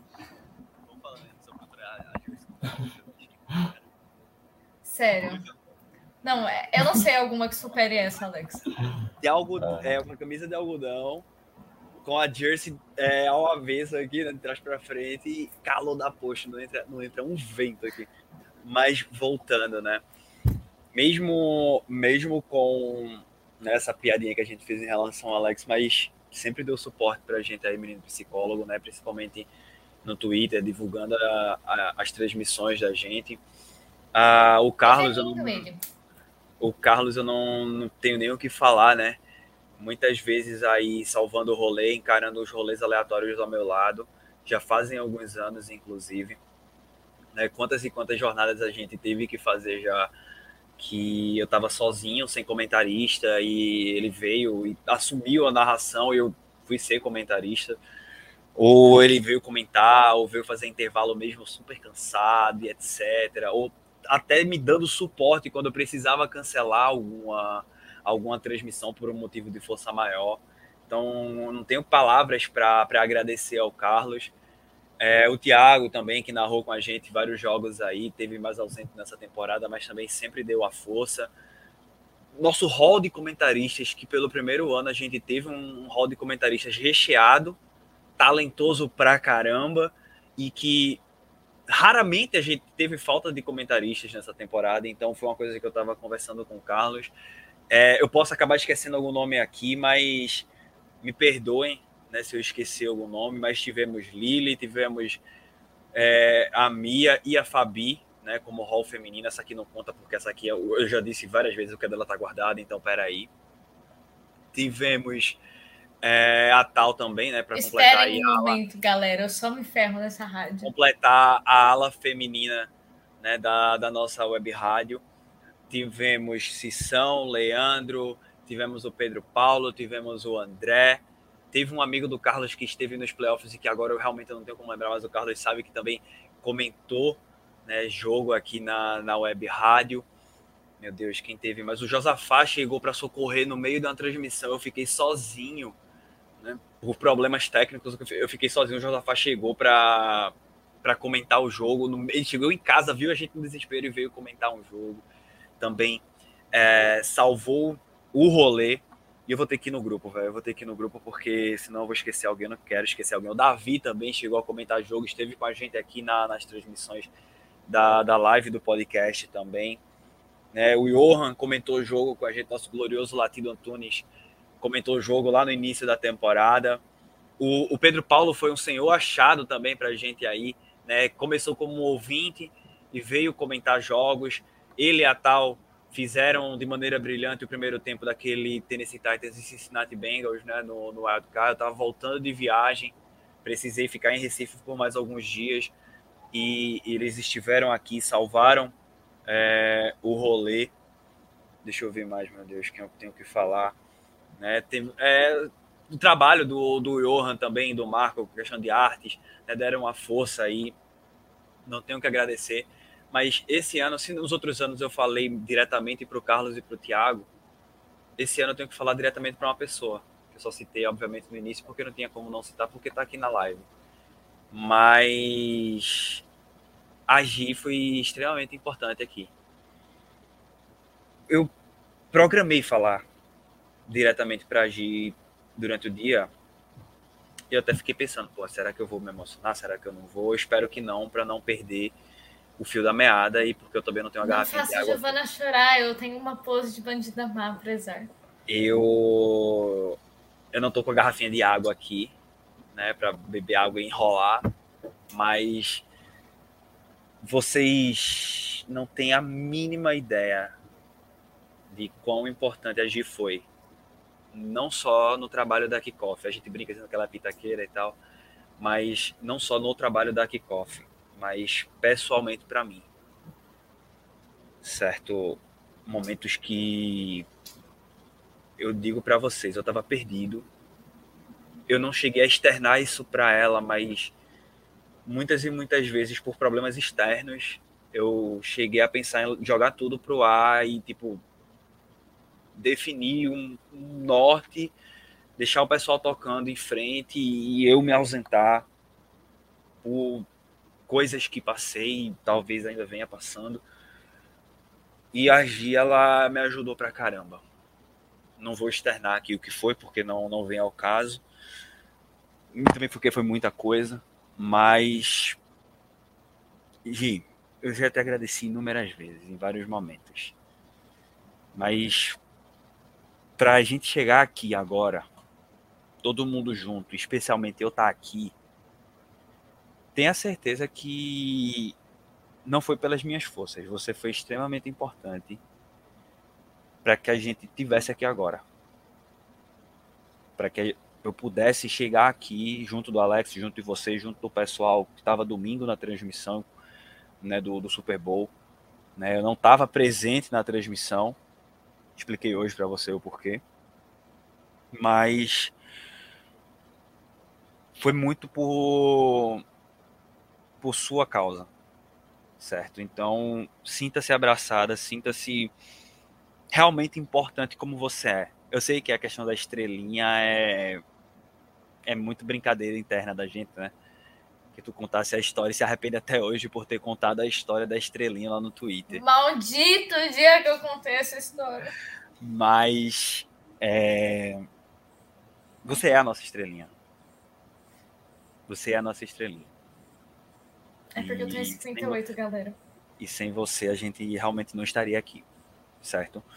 Tivemos várias pessoas importantes nessa, nessa caminhada até chegar aqui. Mas eu sei que o público é importante, o pessoal que deu a força é importante. Né? Domingo mesmo eu até te contei né, que o André acabou socorrendo o Carlos e comentou o jogo sem nem estar tá escalado. Né? O Pedro Paulo precisou atrasar e, e salvou a, a principal transmissão do ano, né, que é o do Super Bowl. Mas você foi a pessoa mais importante, sim, e por muito, esse ano. O resto da equipe nem sabe o quão importante você foi e o quanto você fez por todos nós. Então fica aqui o meu agradecimento em nome de toda a equipe da Kickoff e em nome de todo o público que não teria recebido nem parte do que recebeu da gente se você não tivesse conosco. E aí eu vou deixar só você falar um pouquinho e Alex vai me ajudar. Discurso, discurso, discurso. Porque eu não seria eu se eu não te desse trabalho, como mais uma vez estou dando. Ah, eu não aguento uns trem desses, só me dão trabalho nessa rádio, cara, que difícil isso. Mas é, eu acho que as pessoas que, que veem a gente aqui às vezes não têm noção da, da profundidade da relação que a gente criou. Principalmente minha relação com o Caio, minha relação com o Alex, assim. É, eu falo que eles são dois meus melhores amigos hoje, duas pessoas que independente do que eu precisar, eu sei que eles vão estar ali, os dois. Mesmo que vocês vejam só eu e Alex brigando, é, geralmente a gente costuma ser fofo, mas é, eu acho que as pessoas às vezes aqui acompanham muito o nosso trabalho e não sabem o tanto que a gente é importante um para o outro aqui e a relação que a gente criou por causa do, do futebol americano. E acaba que é muito, muito além de uma live, é, é uma relação que a gente cria, a gente precisa se salvar nos momentos difíceis, a gente precisa dar mão, a gente brinca sobre dar muito trabalho e sobre precisar desesperadamente descansar. Mas se um falar, ah, a gente precisa de alguma coisa, o outro vai sair correndo, vai fazer, né? não importa o que estiver rolando, e a gente tem que sempre dar, dar mão para o outro aqui. E agradecer muito pelo, pelo trabalho aqui, são a gente está desde setembro nessa missão de fazer live aqui e fazer live toda semana, fazer mais de uma live por semana. A gente abre mão de várias coisas para estar tá aqui. O Alex agora está abrindo mão do sono dele, por exemplo. É... é, então, assim, a gente abre de mão de muitas coisas para estar tá aqui e para entregar, nem que seja um pouco do, do que a gente puder para vocês. E é sempre na esperança de que a gente esteja fazendo bem para alguém. É, se não for por uma análise decente que a gente faz, que seja por uma risada que a gente bota no rosto de alguém. Já está valendo muito trabalho. E uma coisa que o Carlos falou numa transmissão que eu fiz com eles foi que enquanto uma pessoa estiver prestando atenção no trabalho, já está valendo, sabe? Então, enquanto o trabalho estiver valendo para uma pessoa, já está 100% valendo. E às vezes o trabalho vale pra gente mesmo, sabe? Às vezes a gente não tá bem, a gente chega aqui e, e as coisas passam, assim. Então é, é muito mais, muito além de, de um esporte. E é isso, galera. Uma, uma... Diga. Tu tocasse no gatilho. Nossa, no gatilho pesado agora. Porque, principalmente quando a gente ainda não usava o StreamYard como a gente vem usando agora. A gente usava só o YouTube hoje a transmissão, a partir do Super Bowl, na verdade, a gente está fazendo para três lugares ao mesmo tempo. Que é no YouTube, na Twitch, como foi na temporada toda, e no Twitter. A gente ampliou isso. E antes a gente só fazia para o YouTube. Tanto que eu tinha que usar o OBS, o Carlos é, contou muito né, nas últimas lives, principalmente naquela live de, de sexta-feira, o trabalho que a gente tinha, que ele tinha que acessar meu computador pelo TeamViewer, e eu, eu, deixava tudo pronto, ele só fazia colocar a transmissão no ar. E muitas vezes precisava até entrar para encerrar, que eu não estava em casa, ou eu, sei lá, tinha dormido, tinha sucumbido ao cansaço. É meme, inclusive, na rádio, que eu durma nos finais das transmissões do Thiago na segunda-feira, porque eu estou extremamente cansado. E até para não perder o fio dessa, dessa, desse detalhe, o dos maiores jogos que eu já narrei na web rádio aqui foi Rams 54, Chiefs 51. E eu dormi durante aquele jogo. Já cheguei a falar. Eu cansei, porque eu estava extremamente cansado. Foi um Monday Night Football. E no único momento que aquele jogo ficou chato, no início do quarto período, eu cheguei a tirar um cochilo. E voltei, né? Acordei assim, voltei no embalo como eu não sei até hoje. Mas voltando, antes a gente só fazia para o YouTube. E ficava a tela do YouTube, que aqui é a tela do StreamYard, o número fica pequenininho, deixa eu dizer a vocês aqui, ó, para mim. Eu acho que o Alex e a, e a Gires conseguem ver a quantidade de pessoas que tem aqui. No YouTube, esse número era maior e ficava bem visível mesmo de longe na minha tela. E do lado ficava o chat como tem aqui, só que aí ficava no formato do YouTube. E muitas e muitas vezes tava zerado. Eu olhava do meu sofá e a gente fazendo a transmissão, aquele número tava zerado. Eu, eu tô indo mais longe do que o Carlos falou, enquanto é uma pessoa dando atenção, o Carlos falou. Muitas vezes a gente fez esse trabalho aqui, não tinha ninguém assistindo ou ouvindo a gente, né? Assistindo porque era só ouvir, na verdade, porque era transmissão da web rádio. E a gente fazia.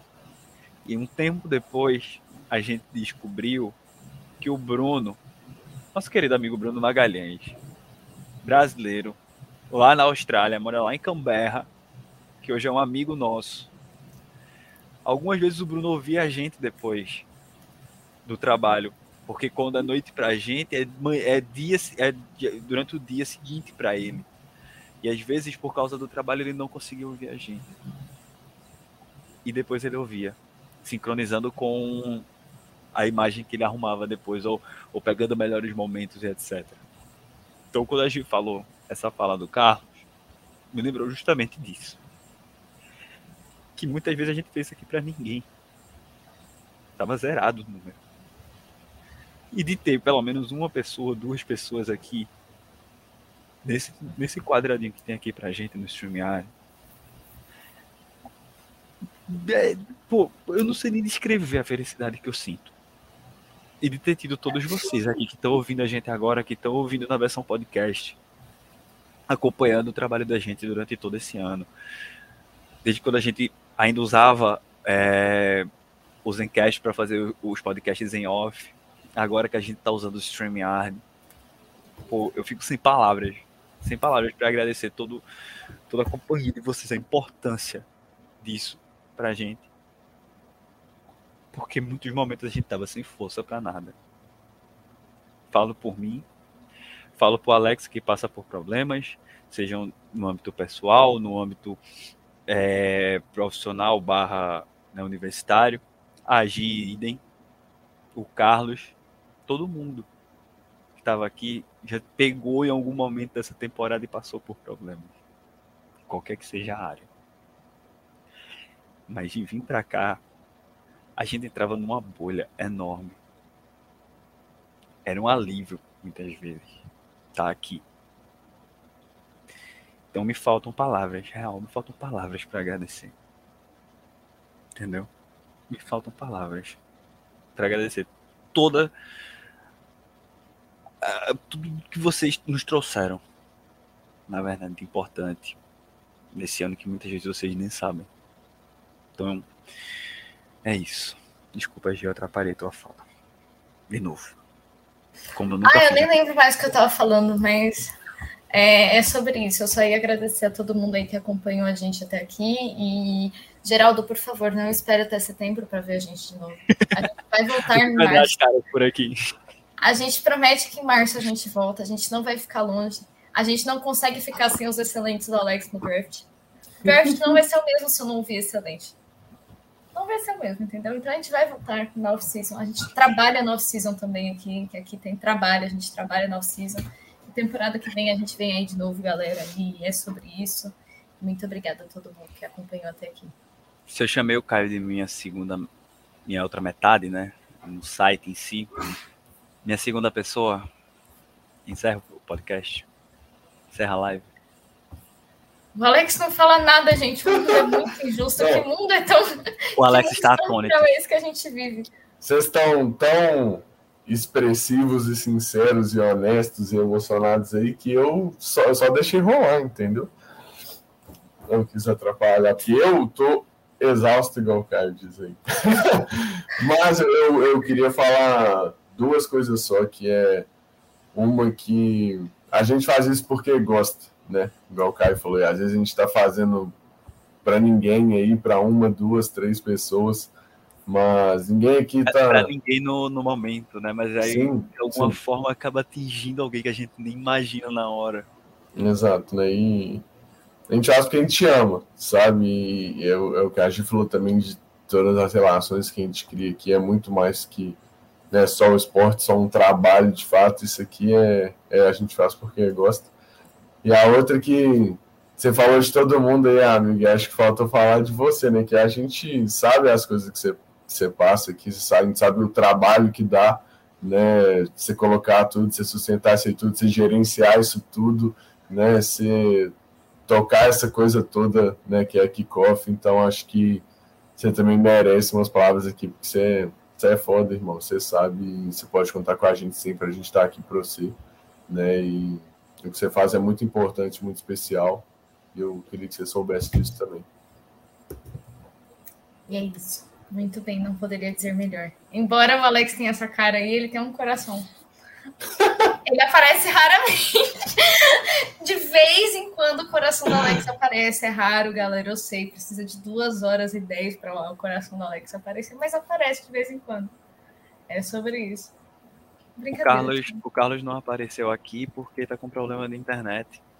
Eu falei com ele aqui, ele ia até aparecer, mas ele não, não pôde vir. Mas em outro momento eu falo por ele aqui que ele vai né? Aproveitar para fazer essa mesma. A gente gosta de chamar de lavagem de roupa suja, mas não tem roupa suja, é só a força da expressão mesmo. É, e num outro momento aí ele aparece. E eu não poderia fechar isso aqui sem, deixar, sem agradecer também uma, uma amiga minha que tá bem off, né, já há um tempo por problemas pessoais, mas que também sem ela, e ela não, não tem a mínima ideia disso mas sem ela a gente talvez não estivesse aqui para tendo um alcance tão bom, posso dizer, né? Tendo uma distribuição tão boa, que é a gloriosa Maria Clara. Então, Clarinha, fica aqui meu meu agradecimento para você, porque mesmo sem você saber, você deu uma força enorme para todos nós, né? Você possibilitou que a gente fizesse esse trabalho aqui. E que particularmente eu não sei, por tudo que você. Não sei de tudo que você está passando. Mas vai passar. Vai passar. Tudo passa. Até a uva passa. Até a uva passa, galera. É sobre isso. É com essa piada que a gente Nem encerra a temporada. É com essa, é com essa excelente piada. Alex, por favor. Excelente. Só tem graça Excelente piada. Com essa excelente piada, a gente encerra a temporada de 2021-2022 com o nosso Los Angeles Rams campeão, nada de Bush lado de Los Angeles, com o Aaron Donald com um anel aí para felicidade do meu amigo Eduardo, que é o maior fã do Aaron Donald que eu conheço. Tô muito feliz hoje. E é isso, pessoal. Muito obrigada por acompanharem até aqui. Boa noite para todo mundo. Um beijo para quem está ouvindo na versão podcast. E agora eu vou jantar. Alex vai dormir. Caio sabe Deus o que, que vai fazer. Vou assistir assim, a prova do líder do Big Brother. É, assistir a prova do líder do Big Brother. E é isso, pessoal. A gente volta em março. Não se esqueçam de ouvir aleatoriedades aleatórias. E é isso. Muito obrigada. Um beijo para todos vocês. Vocês moram no nosso coração. Sempre não, chega. Não esqueçam, setembro sempre chega é sobre isso.